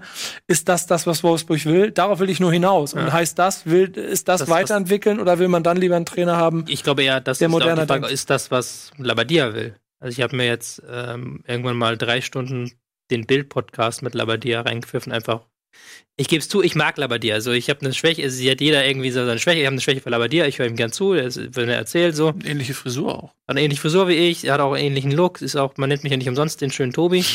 So. Ähm, aber das fand ich halt hochinteressant. Und da hatte ich aber auch das Gefühl, so, dass er halt nicht so 100% das so geil findet, halt, wo andere Trainer sagen, okay, in Wolfsburg, da kannst du in Ruhe arbeiten, ohne dass sich die Medien dauernd nerven und da stehst du nicht so im Fokus. Und da gab es halt so eine Szene in dem Podcast, wo er dann halt so, so schon richtig verächtlich so sagt, so wir haben gegen, wir haben gegen Augsburg ein geiles Spiel gezeigt, 3-3 oder 3-2 gewonnen. Und die Schlagzeile in der Bild am nächsten Tag war Augsburg Star rettet Taube. So. Und das, da hat man richtig gemerkt, das hat er so als Pointe aufgebaut, aber das richtig, dass ihn das geärgert hat, dass halt niemand halt darüber geredet hat, wie geil das Spiel von, Augsburg, äh, von Wolfsburg war. Ja. Ich glaube ja. schon, dass der halt, äh, der hat halt in Stuttgart gearbeitet, der hat in Hamburg gearbeitet und ähm, selbst wenn du mit Wolfsburg halt nach Europa kommst, interessiert das ja ehrlich gesagt kein Schwein. Ich weiß nicht, ob das, ob er das so ein Labadier-Ding ist. Ich glaube, der, wenn er dann baut kann auf nach Schalke gehen, glaube ich, würde er das auch tun. Ja, das hast du recht, das denke ich für mich auch. So. Und dann würde das ja Hand in Hand gehen und man spielt eine gute Saison, man qualifiziert sich für Europa, denn danach sieht das ja im Moment aus. Wolfsburg, du guckst mich an. Ja, nein, doch, doch. Ja, ja genau. So, ich ich ja. gehe schon davon aus, Bremen wird das nicht mehr schaffen. Nee, nee, ja, aber war gerade bei Schalke noch so. Ja, und ne? der, entscheidende, der entscheidende Faktor, das darf ich nicht vergessen, ich möchte über dieses Spiel reden und ich möchte mich maßlos aufregen Na? über diese hirnverbrannte Abseitsregel. Sag mal, hackt wenn ich dann, ganz ernsthaft, wenn ich dann diese Typen da auch höre und sie erzählen, ja, nee, es ist entscheidend, welcher Spieler, wie heißt das, du kannst mir das gleich wieder erklären, welcher, welcher Einfluss auf den Ball nimmt. Da laufen vier Stürmer auf Pavlenka bei dieser Flanke zu und einer davon ist nicht im Abseits. Und der ist einen halben Meter von seinem anderen Stürmer entfernt. Und weil aber ausgerechnet Brooks den Ball am Kopf kriegt und nicht Weghorst, der einen halben Meter davon entfernt steht, ist es jetzt auf einmal kein Abseits und Pavlenka ist der Einzige mit einer kleinen Faust dazwischen, der versucht sich gegen vier Stürmer zu wehren und das gucken die sich sogar noch an da mit fünf Leuten. Und dann erzählen die allen Ernstes, dass das kein Abseits ist? Ja, also Sag! Der Colinas Erben stimmen dir zu. Die haben auch gesagt, das müsste eigentlich abseits sein. Das ist das doch der größte, also ganz ehrlich, das ist der größte, bei allem anderen. Ja, okay. Und es, nee, nee, ganz wichtiger Punkt. Es geht mir nicht um das Bremen-Ding. Vollkommen, Bremen hätte das Spiel verlieren müssen und das wäre alles in Ordnung gewesen. Es geht mir um die Tatsache, dass du doch nicht so ein Tor ganz plausibel mit, ja, da laufen vier Leute. Ey, der, der Typ steht einen halben Meter entfernt von Brooks. Ich, ja. kann, ich kann mich aufregen. Bin ich bei dir. Der, der steht einen halben Meter, der macht auch so. Der geht so rein mit dem Kopf. Und Pavlenka muss schon so mit dem Arm da vorbeigehen, damit er überhaupt hinkommt, weil hier schon der Stürmer ist. Und der Typ hat nichts mit dem Spiel zu tun.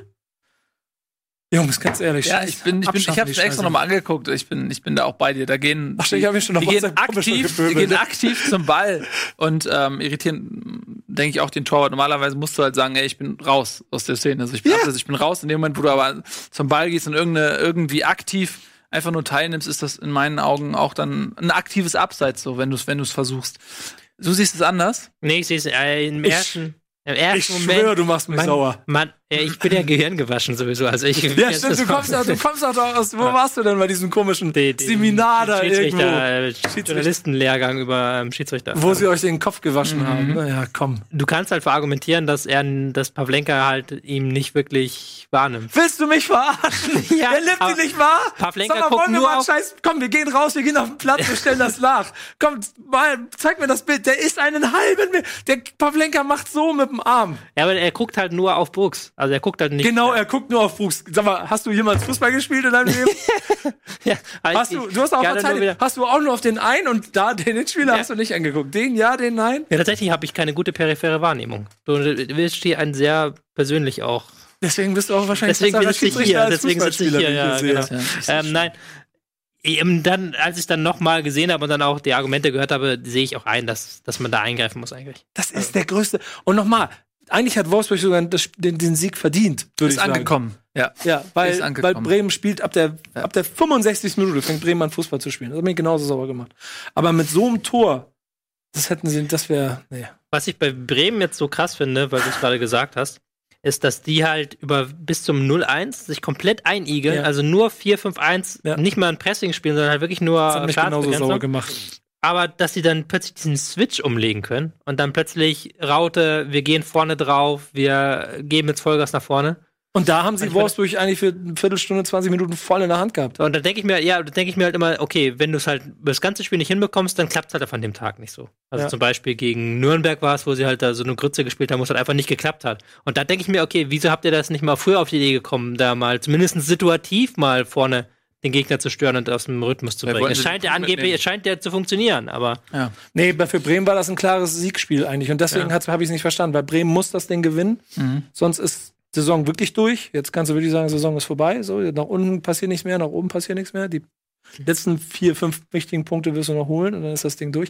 Und deswegen musst du das gewinnen. Und wenn du dann gegen Wolfsburg, die ja nun mal guten Fußball spielen, aber jetzt auch nicht die Übermannschaft aus Bremer Sicht sind, dann dich so einzuigeln über 65 Minuten Tja. und dann nur wegen so einem Entschuldigung, Tor, da erst anfängst Fußball zu spielen und dann auf einmal das beweist und dann können sie innerhalb von fünf Minuten, eigentlich müssen die zwei Tore machen und dann hätten sie das Ganze gedreht und das kannst du viel früher machen. So, ja, musst du viel früher machen. Scheiße. Aber ähm, die Bude hier von äh, Brooks hat auf jeden Fall ähm, an, äh, für, für ein literarisches Meisterwerk gesorgt, die Budenbrooks. Und das ist ja wenigstens etwas, was hängen bleibt. Ähm, neben der Werbung, die wir jetzt einspielen, gleich sind wir zurück, dann reden wir natürlich noch über die restlichen Spiele. Check it out.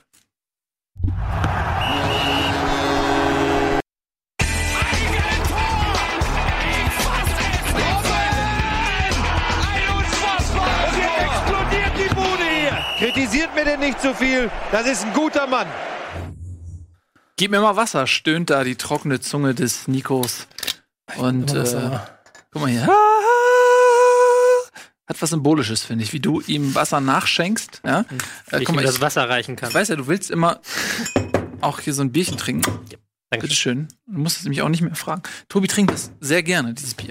So, äh, wir haben noch ein paar Spiele hier übrig für Lang euch. unnötig Oh, gestellt. Nee, ich krieg's nicht hin. Hin? Ich wollte Champions League Musik machen gerade. Ich bin nicht schnell genug. Ah, Mist, schade. Nun gut, man kann nicht alles äh, können, ne? Bart wachsen und Musik machen geht halt nicht beides. Ja. So, man muss sich entscheiden. Du weißt, wovon ich rede. Genau, ähm, man muss sich natürlich auch entscheiden, über welche Spiele man länger redet und über welche nicht so länger. Es hat zum Beispiel so ein bisschen sich die Tradition eingebürgert, dass wenn Etienne nicht da ist, dass man dann die Zeit, die Frankfurt immer äh, viel hat, ich wenn er dann nicht da ist, er wenig hat. Ja, kannst du mal versuchen, wenn er rangeht, hat er Lust, wenn nicht. Aber ähm, ich kann schon mal anfangen, ähm, weil ich finde, das war schon ein sehr interessantes Spiel, weil es auch tabellarisch total äh, wichtig war. Äh, Frankfurt gegen Hoffenheim, Frankfurt einzeln in Führung gegangen. Und dann hat Hoffenheim das eigentlich sehr gut gemacht und ist, äh, hat das Spiel gedreht, stand 2 zu 1. Und dann ist, glaube ich, irgendwie in der 60. Minute oder so ähm, äh, Hoffenheim in Unterzahl geraten durch eine gelb-rote Karte. Und dann hat Frankfurt original in der 89. und 95. mit einem Doppelschlag das Spiel noch gedreht gegen ähm, 10 Hoffenheimer. Und es war ein absoluter Big Point für Frankfurt. Für Hoffenheim war das im, im Kampf um Europas, klingt so martialisch, ähm, ein herber Rückschlag, weil man wäre punktgleich gewesen mit Frankfurt. Jetzt ist man irgendwie fünf Punkte oder was? Sechs Punkte äh, hinter Frankfurt. Mhm. Äh, für die, des einen Freude, des anderen Leid. Aber was man wieder gesehen hat, ist, dass Frankfurt ähm, ja bis zum Schluss äh, den Sieg für möglich gehalten hat und gekämpft hat. Und dir ist, hast du mir vorhin auch erzählt, ähm, eine Person ganz besonders positiv aufgefallen auf Frankfurter Seite? Hasebe. Gesundheit. Oh Gott. Ja. Das ist, das war gut. Ähm, nee, wirklich. Ich, es gab die Situation nach dem 2-2, ist eigentlich zwei Personen sind mir aufgefallen. Eine ein bisschen kritisch und die andere sehr positiv. Äh, als Alea das Tor macht und Haller wie versteinert da steht, ich mutmaße, da gibt es irgendwie Unstimmigkeiten zwischen Alea und dem Trainer. Wir sprechen uns bald darüber. Mhm. Wenn ihr es dann irgendwann liest, dann wisst ihr, wo ihr es her habt. Aber viel spannender fand ich Hasebe, der, der, der Alea quasi sich geschnappt hat, an ihm gezogen hat, gesagt, und die alle so kommen, wir, wir müssen schnell wieder rüber über die Linie. Es ist ja 90. Minute, wir haben ja noch richtig viel Zeit, lass uns mal das Ding gewinnen. Und ich weiß nicht, ob er sogar dann den Pass auf Alea spielt, aber irgendeiner spielt ja von rechts diesen, diesen krassen Pass in die Tiefe. Das war Hasebe. Du meinst, ja. Und, ja, ja. und der dann, wo, wo, wo vor, dem Alea zwei, dann, vor dem 3-2. vor dem 3-2, ja.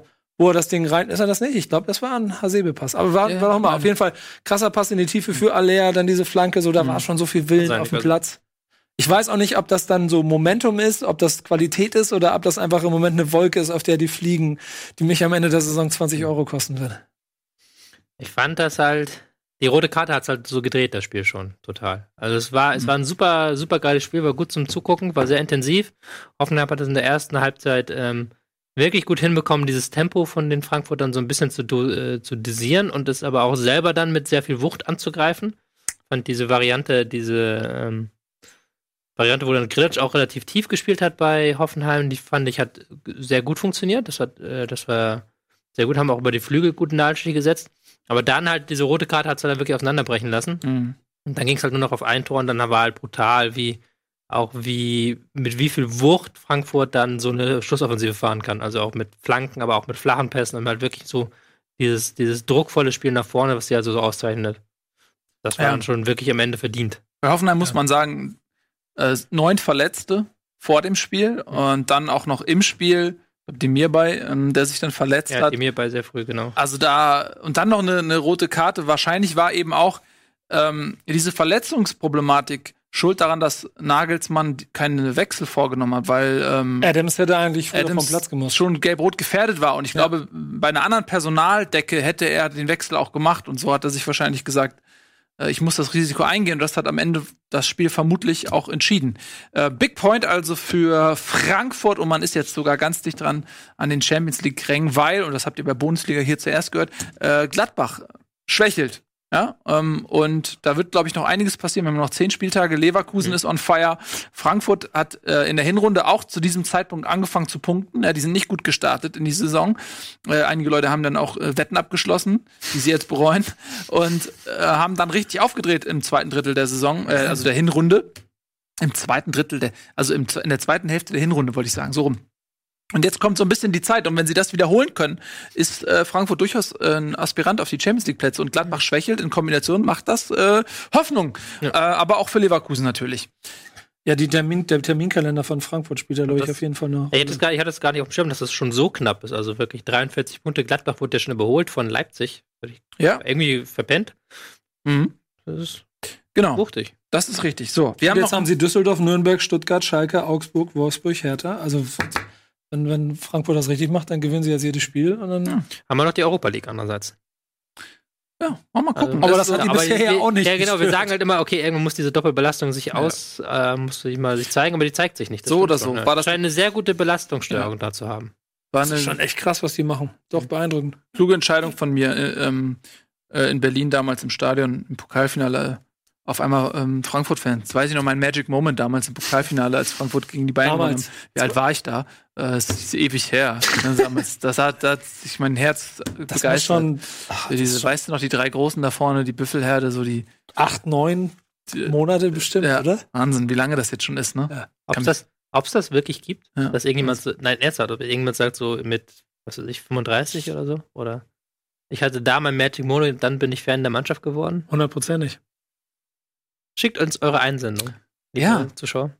Das schickt, wenn ihr diese Geschichte habt, dann teilt sie mit uns, denn hier wird sie erzählt bei Bundesliga. So, wir haben noch ein paar andere Geschichten zu erzählen. Hertha BSC gewinnt nach Rückstand, meine ich, ne? Gegen Mainz 05 2 zu 1. Da sind sie wieder, die Berliner, ne? Äh, sind da immer noch jetzt im, im Europas Windschatten da unterwegs. Ne? Also vier Punkte jetzt bis Platz sechs, wer weiß. Ähm, aber es sieht so ein bisschen so aus, als wenn die Hertha wieder, die spielen halt wieder so eine Saison unter ferner liefen. Irgendwie das. Ich glaube nicht, dass es für Europa reicht am Ende. es wird irgendwie am Ende das sein, was es jetzt auch ist, wahrscheinlich, so knapp hinter Europa. Dafür sind auch die Mannschaften vor ihnen jetzt zu gut Mhm. unterwegs, ja. Das wird nicht reichen. Vielleicht kommt Hoffenheim und Bremen noch und fängt Berlin noch ab. Aber ich denke mal so, vor Düsseldorf sollten sie einlaufen. Das ist, es tut mir so leid. Das ist einfach so, Hm. so mittendrin statt nur dabei. Ja. Irgendwie so ein bisschen. Ja, ähm, es war auch jetzt ein eher zähes Spiel. Mhm. Also die erste Halbzeit war es ähm, lange Zeit so, dass Mainz sich gesagt hat, nimmt immer den Ball, wir versuchen schnell zu kontern, wir ziehen uns zurück und das ist jetzt auch nicht das Lieblingsspiel der Berliner, die sich jetzt auch wieder in den letzten Wochen stärker auf ein Konterspiel versteift haben. Dann fast der Super-GAU nach der Pause halt direkt das, ähm, sind sie in Rück Rückstand geraten. Haben das Spiel aber dann noch gedreht. Also dann haben sie wirklich aufgedreht, als sie dann selber auch mal ihr Tempo ausspielen konnten, die Berliner, dann haben sie sich auch den Sieg verdient gehabt. Aber es ist eher ein. Ist halt immer so, so self-fulfilling prophecy bei uns. Wir sagen immer, wir reden nicht über Berlin und dann reden wir nicht über Berlin. so. Äh, aber wenn du halt auf die Ergebnisse guckst, auf die Spielverläufe in diesem Wochenende und dann fehlen mir jetzt nicht viele Gründe ein, warum man Hertha gegen Mainz hervorheben sollte. Was halt wirklich. Höchstens die Mhm. Geschichte von Stark. Eigentor und Tor in einem Ja, Spiel. gut, ein Tor und Tor in einem Spiel, ja. Einer von, glaube ich, vier oder fünf Spielern in der Geschichte der Fußball-Bundesliga. Hm. Herzlichen Glückwunsch. Hat das nicht Kedira auch geschafft? Ah nee, das war kein richtiges Eigentor damals. Das war einfach nur ein, ein riesiger Bock. Ich habe noch versucht, eine Geschichte zu finden, die es spannender macht, Ja. weil ansonsten fühle ich das nämlich immer relativ ähnlich. Ich glaube, es liegt an dem Fußball, den sie einfach spielen. Das ist Ja, wir haben am Anfang der Saison haben wir relativ viel bei Hertha gesprochen, wo Ja. sie halt auch dann diesen erfrischenden Fußball gespielt haben. Da haben sich das verdient, ja. Ja, und die haben auch jetzt immer noch eine gute Mannschaft zusammen. Äh, mit Grujic, Meier, Duda im Mittelfeld, das ist ja eigentlich sehr spielstark, Mhm. aber sie kriegen es halt nicht mehr so auf den Platz und haben halt auch mit dem, dadurch, dass sie jetzt sehr stark auf Selke setzen, der halt so ein richtiger Tempo-Konterstürmer ist, haben sie halt auch diesen, diesen Kontermoment wieder viel stärker am Repertoire, viel stärker am Fokus. Ist auch so ein Grund, warum sie zuletzt ähm, so, ein, so ein Hoch hatten, weil sie da wirklich in dieser Disziplin stark geworden sind. Hast du ja auch gegen Werder gesehen, sehr stark, die sich da Genau. böse haben auskontern lassen. Aber es reicht halt noch nicht, um den nächsten Schritt zu machen. Ja. Apropos. Nächster Schritt. Aber Wir jetzt bin ich gespannt. Jetzt bin ich gespannt. Was? Ich warte auf die Überleitung. Ja, Bayer Leverkusen hat den nächsten Schritt gemacht. Die ist zu einfach. Ja, nur weil sie einfach ist, heißt es ja nicht, dass ich sie nicht mache. Nee, aber ich Das so, erwarte, rollt ich erwarte an dieser Stelle erwarte ich ein bisschen mehr. Du bist wie so ein Schalke-Fan. Deine Erwartungshaltung ist dein Problem. Äh, Finde dich ab. Mit der Mit- Realität. mit- ja? ich habe du. mir mehr von dir erhofft an Ja, der Stelle. das ist, kann, man, kann ja mal passieren. So, Leverkusen gegen Freiburg 1 zu 0. Das war jetzt eher so ein Sieg, wo man mal so ein bisschen den Gasfuß vom Spektakel genommen hat und gesagt hat, okay, wir fahren jetzt auch mal irgendwie was einfach mal so nach Hause. Muss ja nicht immer irgendwie sensationell sein, aber das ist wichtig, glaube ich, dass man auch solche Siege holt. War auch so ein Spiel, was für Freiburg ultra bescheuert ist. Also wirklich, das möchte ich nicht auf dem Platz stehen, wenn du das hast, dass du gegen Leverkusen spielst, du fliegst nach, du liegst nach vier Minuten 0-1 hinten durch einen blöde abgefälschten Schuss aus der zweiten Reihe, der jetzt auch nicht schlecht verteidigt war oder sowas, und musst dann gegen die Passmaschine aus Leverkusen dazu sehen, wie die sich den Ball hin und her spielen und du kriegst keinen Zugriff. Also die haben halt 900 Pässe gespielt, Leverkusen, und Freiburg konnte halt nichts machen als hinterherlaufen und haben dann auch nicht wirklich die Chancen erarbeitet. Ein Mhm. paar Halbchancen, kleinere Chancen gehabt. Und selbst da war Radetzky da und dann war es halt so ein, wirklich so ein Peter Bosch Lehrspiel, wie stelle ich den äh, Gegner tot? Wie lasse ich den Gegner leiden? Haben sie aber auch keine großen Chancen mehr gehabt. Das ist dann erst sehr spät 2-0 in Führung gegangen. Der Foltermeister Bosch. Bosch, Foltermeister Bosch. Also das ist halt, das ist halt Bosch-Fußball, wie er aussehen soll, wenn er funktioniert. Also es ist nicht dieses Mhm. Dortmund-Ding, wo es nicht funktioniert hat, sondern halt wirklich jetzt sehen wir es halt so, ist das, wenn es funktioniert. Du gehst in Führung, du machst den Ballbesitz auch als defensives Mittel, du stellst den Gegner tot und machst dann im en- entscheidenden Moment das 2-0. Punkt. Ja. Super easy 2-0-Sieg. So, und jetzt ist man auf Tuchfüllung mit der Champions League. Also jetzt schon auf Platz 6, ne? Also, und da sind wir wieder bei Erwartungshaltung. Man hat jetzt die Erwartungshaltung des Leverkusen.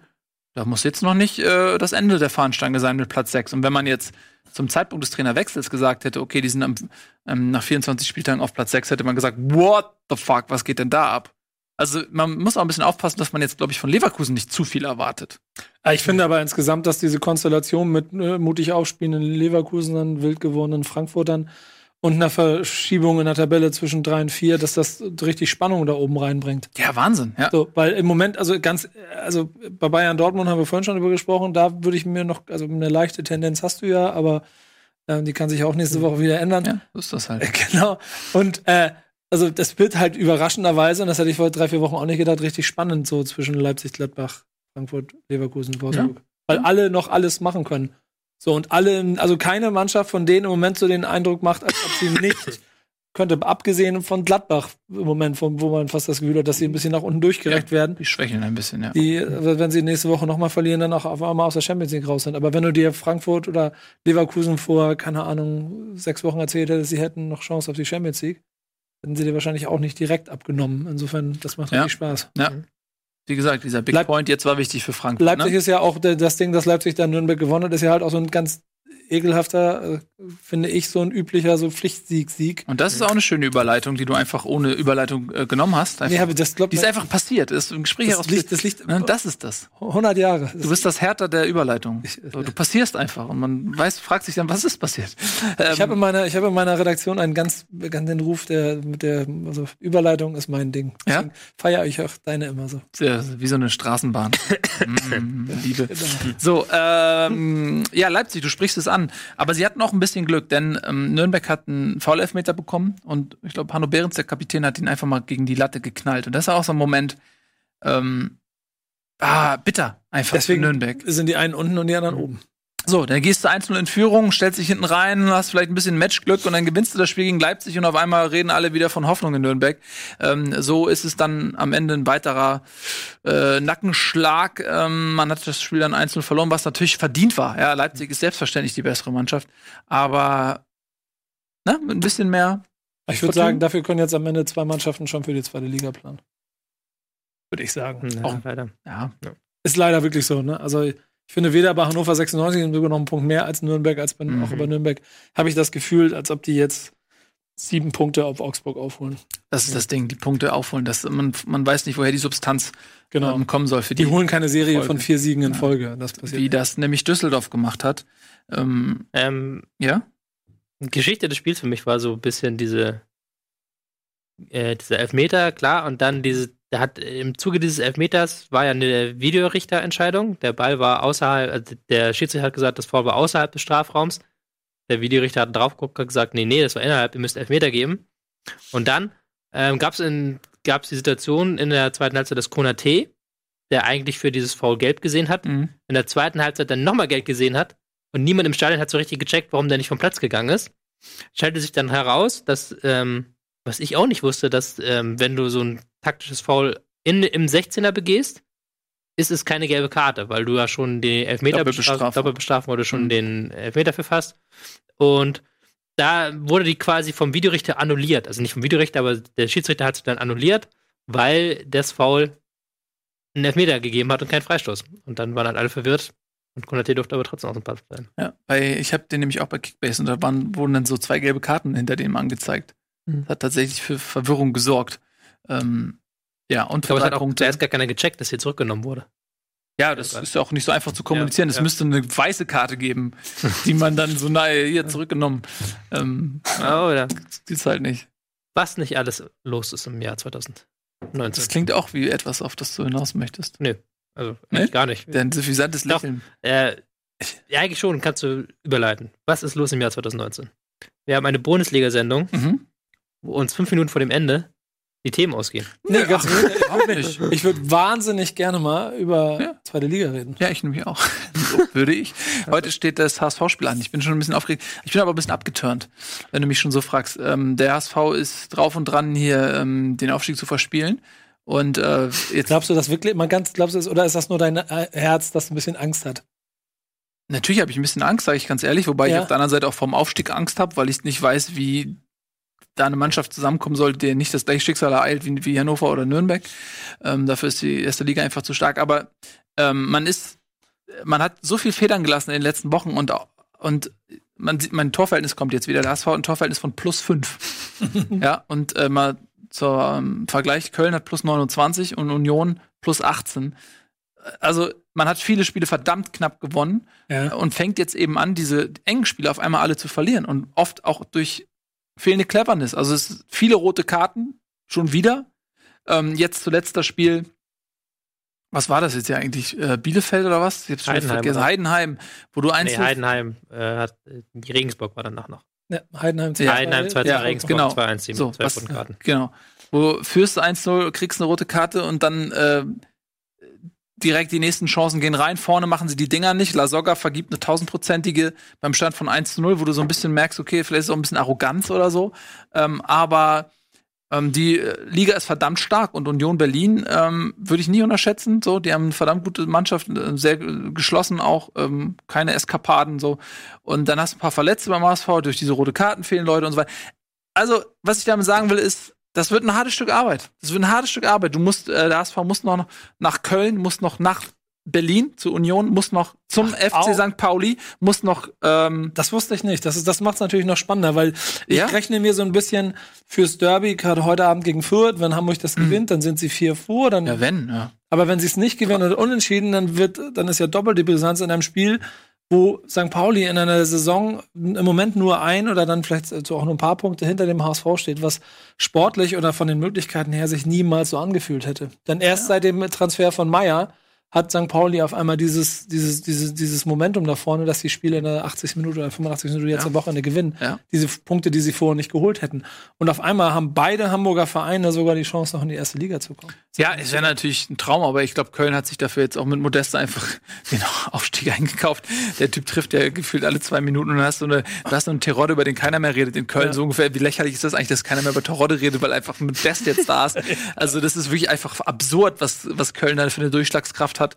Und trotzdem ist er, hängt da der Haussegen schief, ne? Hier Präsident Ja. und Fee, Fee. die sich da, äh, da, äh, da sind irreparable Schäden vorhanden. Mhm. Es gibt offene Gerüchte darüber, dass auch Trainer und äh, Fee nicht beste Stimmung zueinander haben, was total absurd ist, wenn man sich auf die das auf der Tabelle anguckt. Aber Wobei so absurd nicht. Also, das ist dasselbe wie beim HSV, dass die in Köln eigentlich, man glaubt, man müsste in dieser Liga besser dann, dann stehen und noch weiter vorne sein und äh, ja, gut. nicht das so knapp gestalten. Also das ist ja so ein bisschen, ich glaube auch Köln und Hamburg haben diese Liga unterschätzt. So. Also, weil, Was Vielleicht das Umfeld auch. Wäre, ja. ja, weil Hannover und Stuttgart haben ja gezeigt, auch die waren ja vor zwei Jahren alle sofort, ja, Hannover, Stuttgart steigen sofort wieder auf und die haben sich auch enorm schwer Ja. getan damit und haben Ja. da wirklich bis zum letzten Moment zittern müssen. Ja. Und das ist, warum für Köln und Hamburg soll es denen anders ergehen?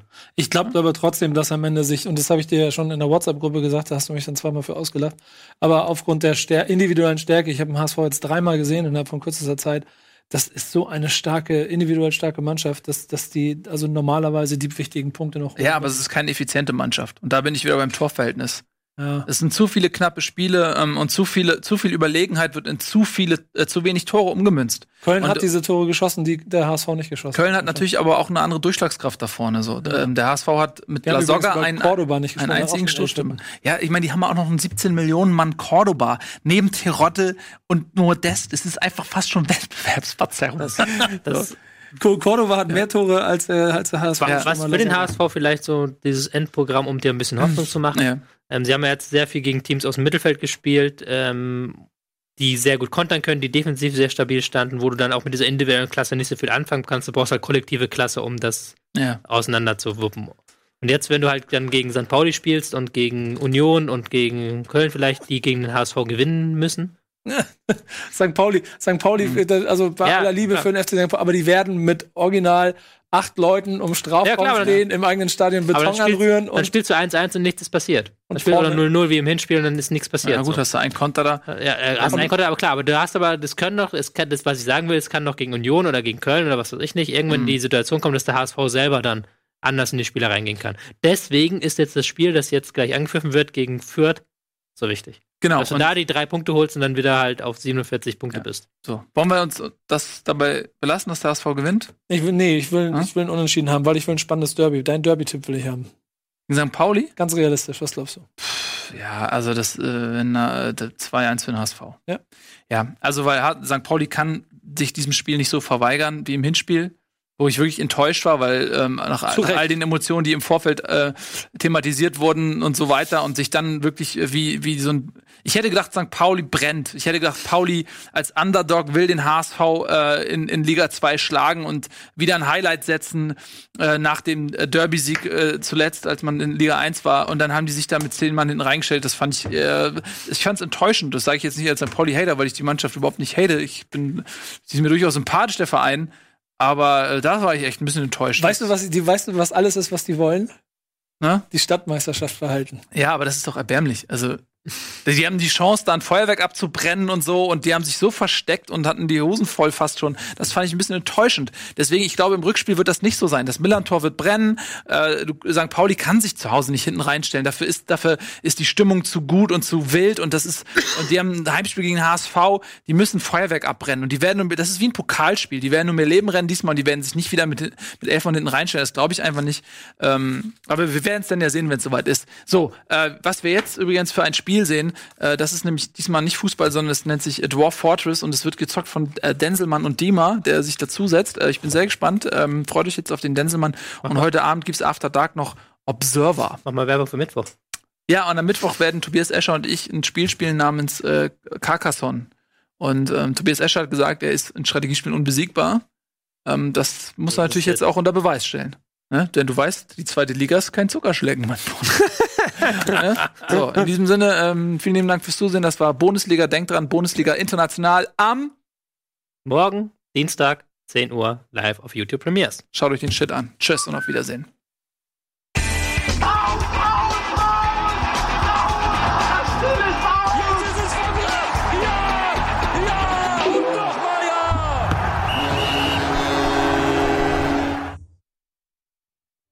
Diese Sendung kannst du als Video schauen und als Podcast hören. Mehr dazu unter rbtv.to/bundesliga.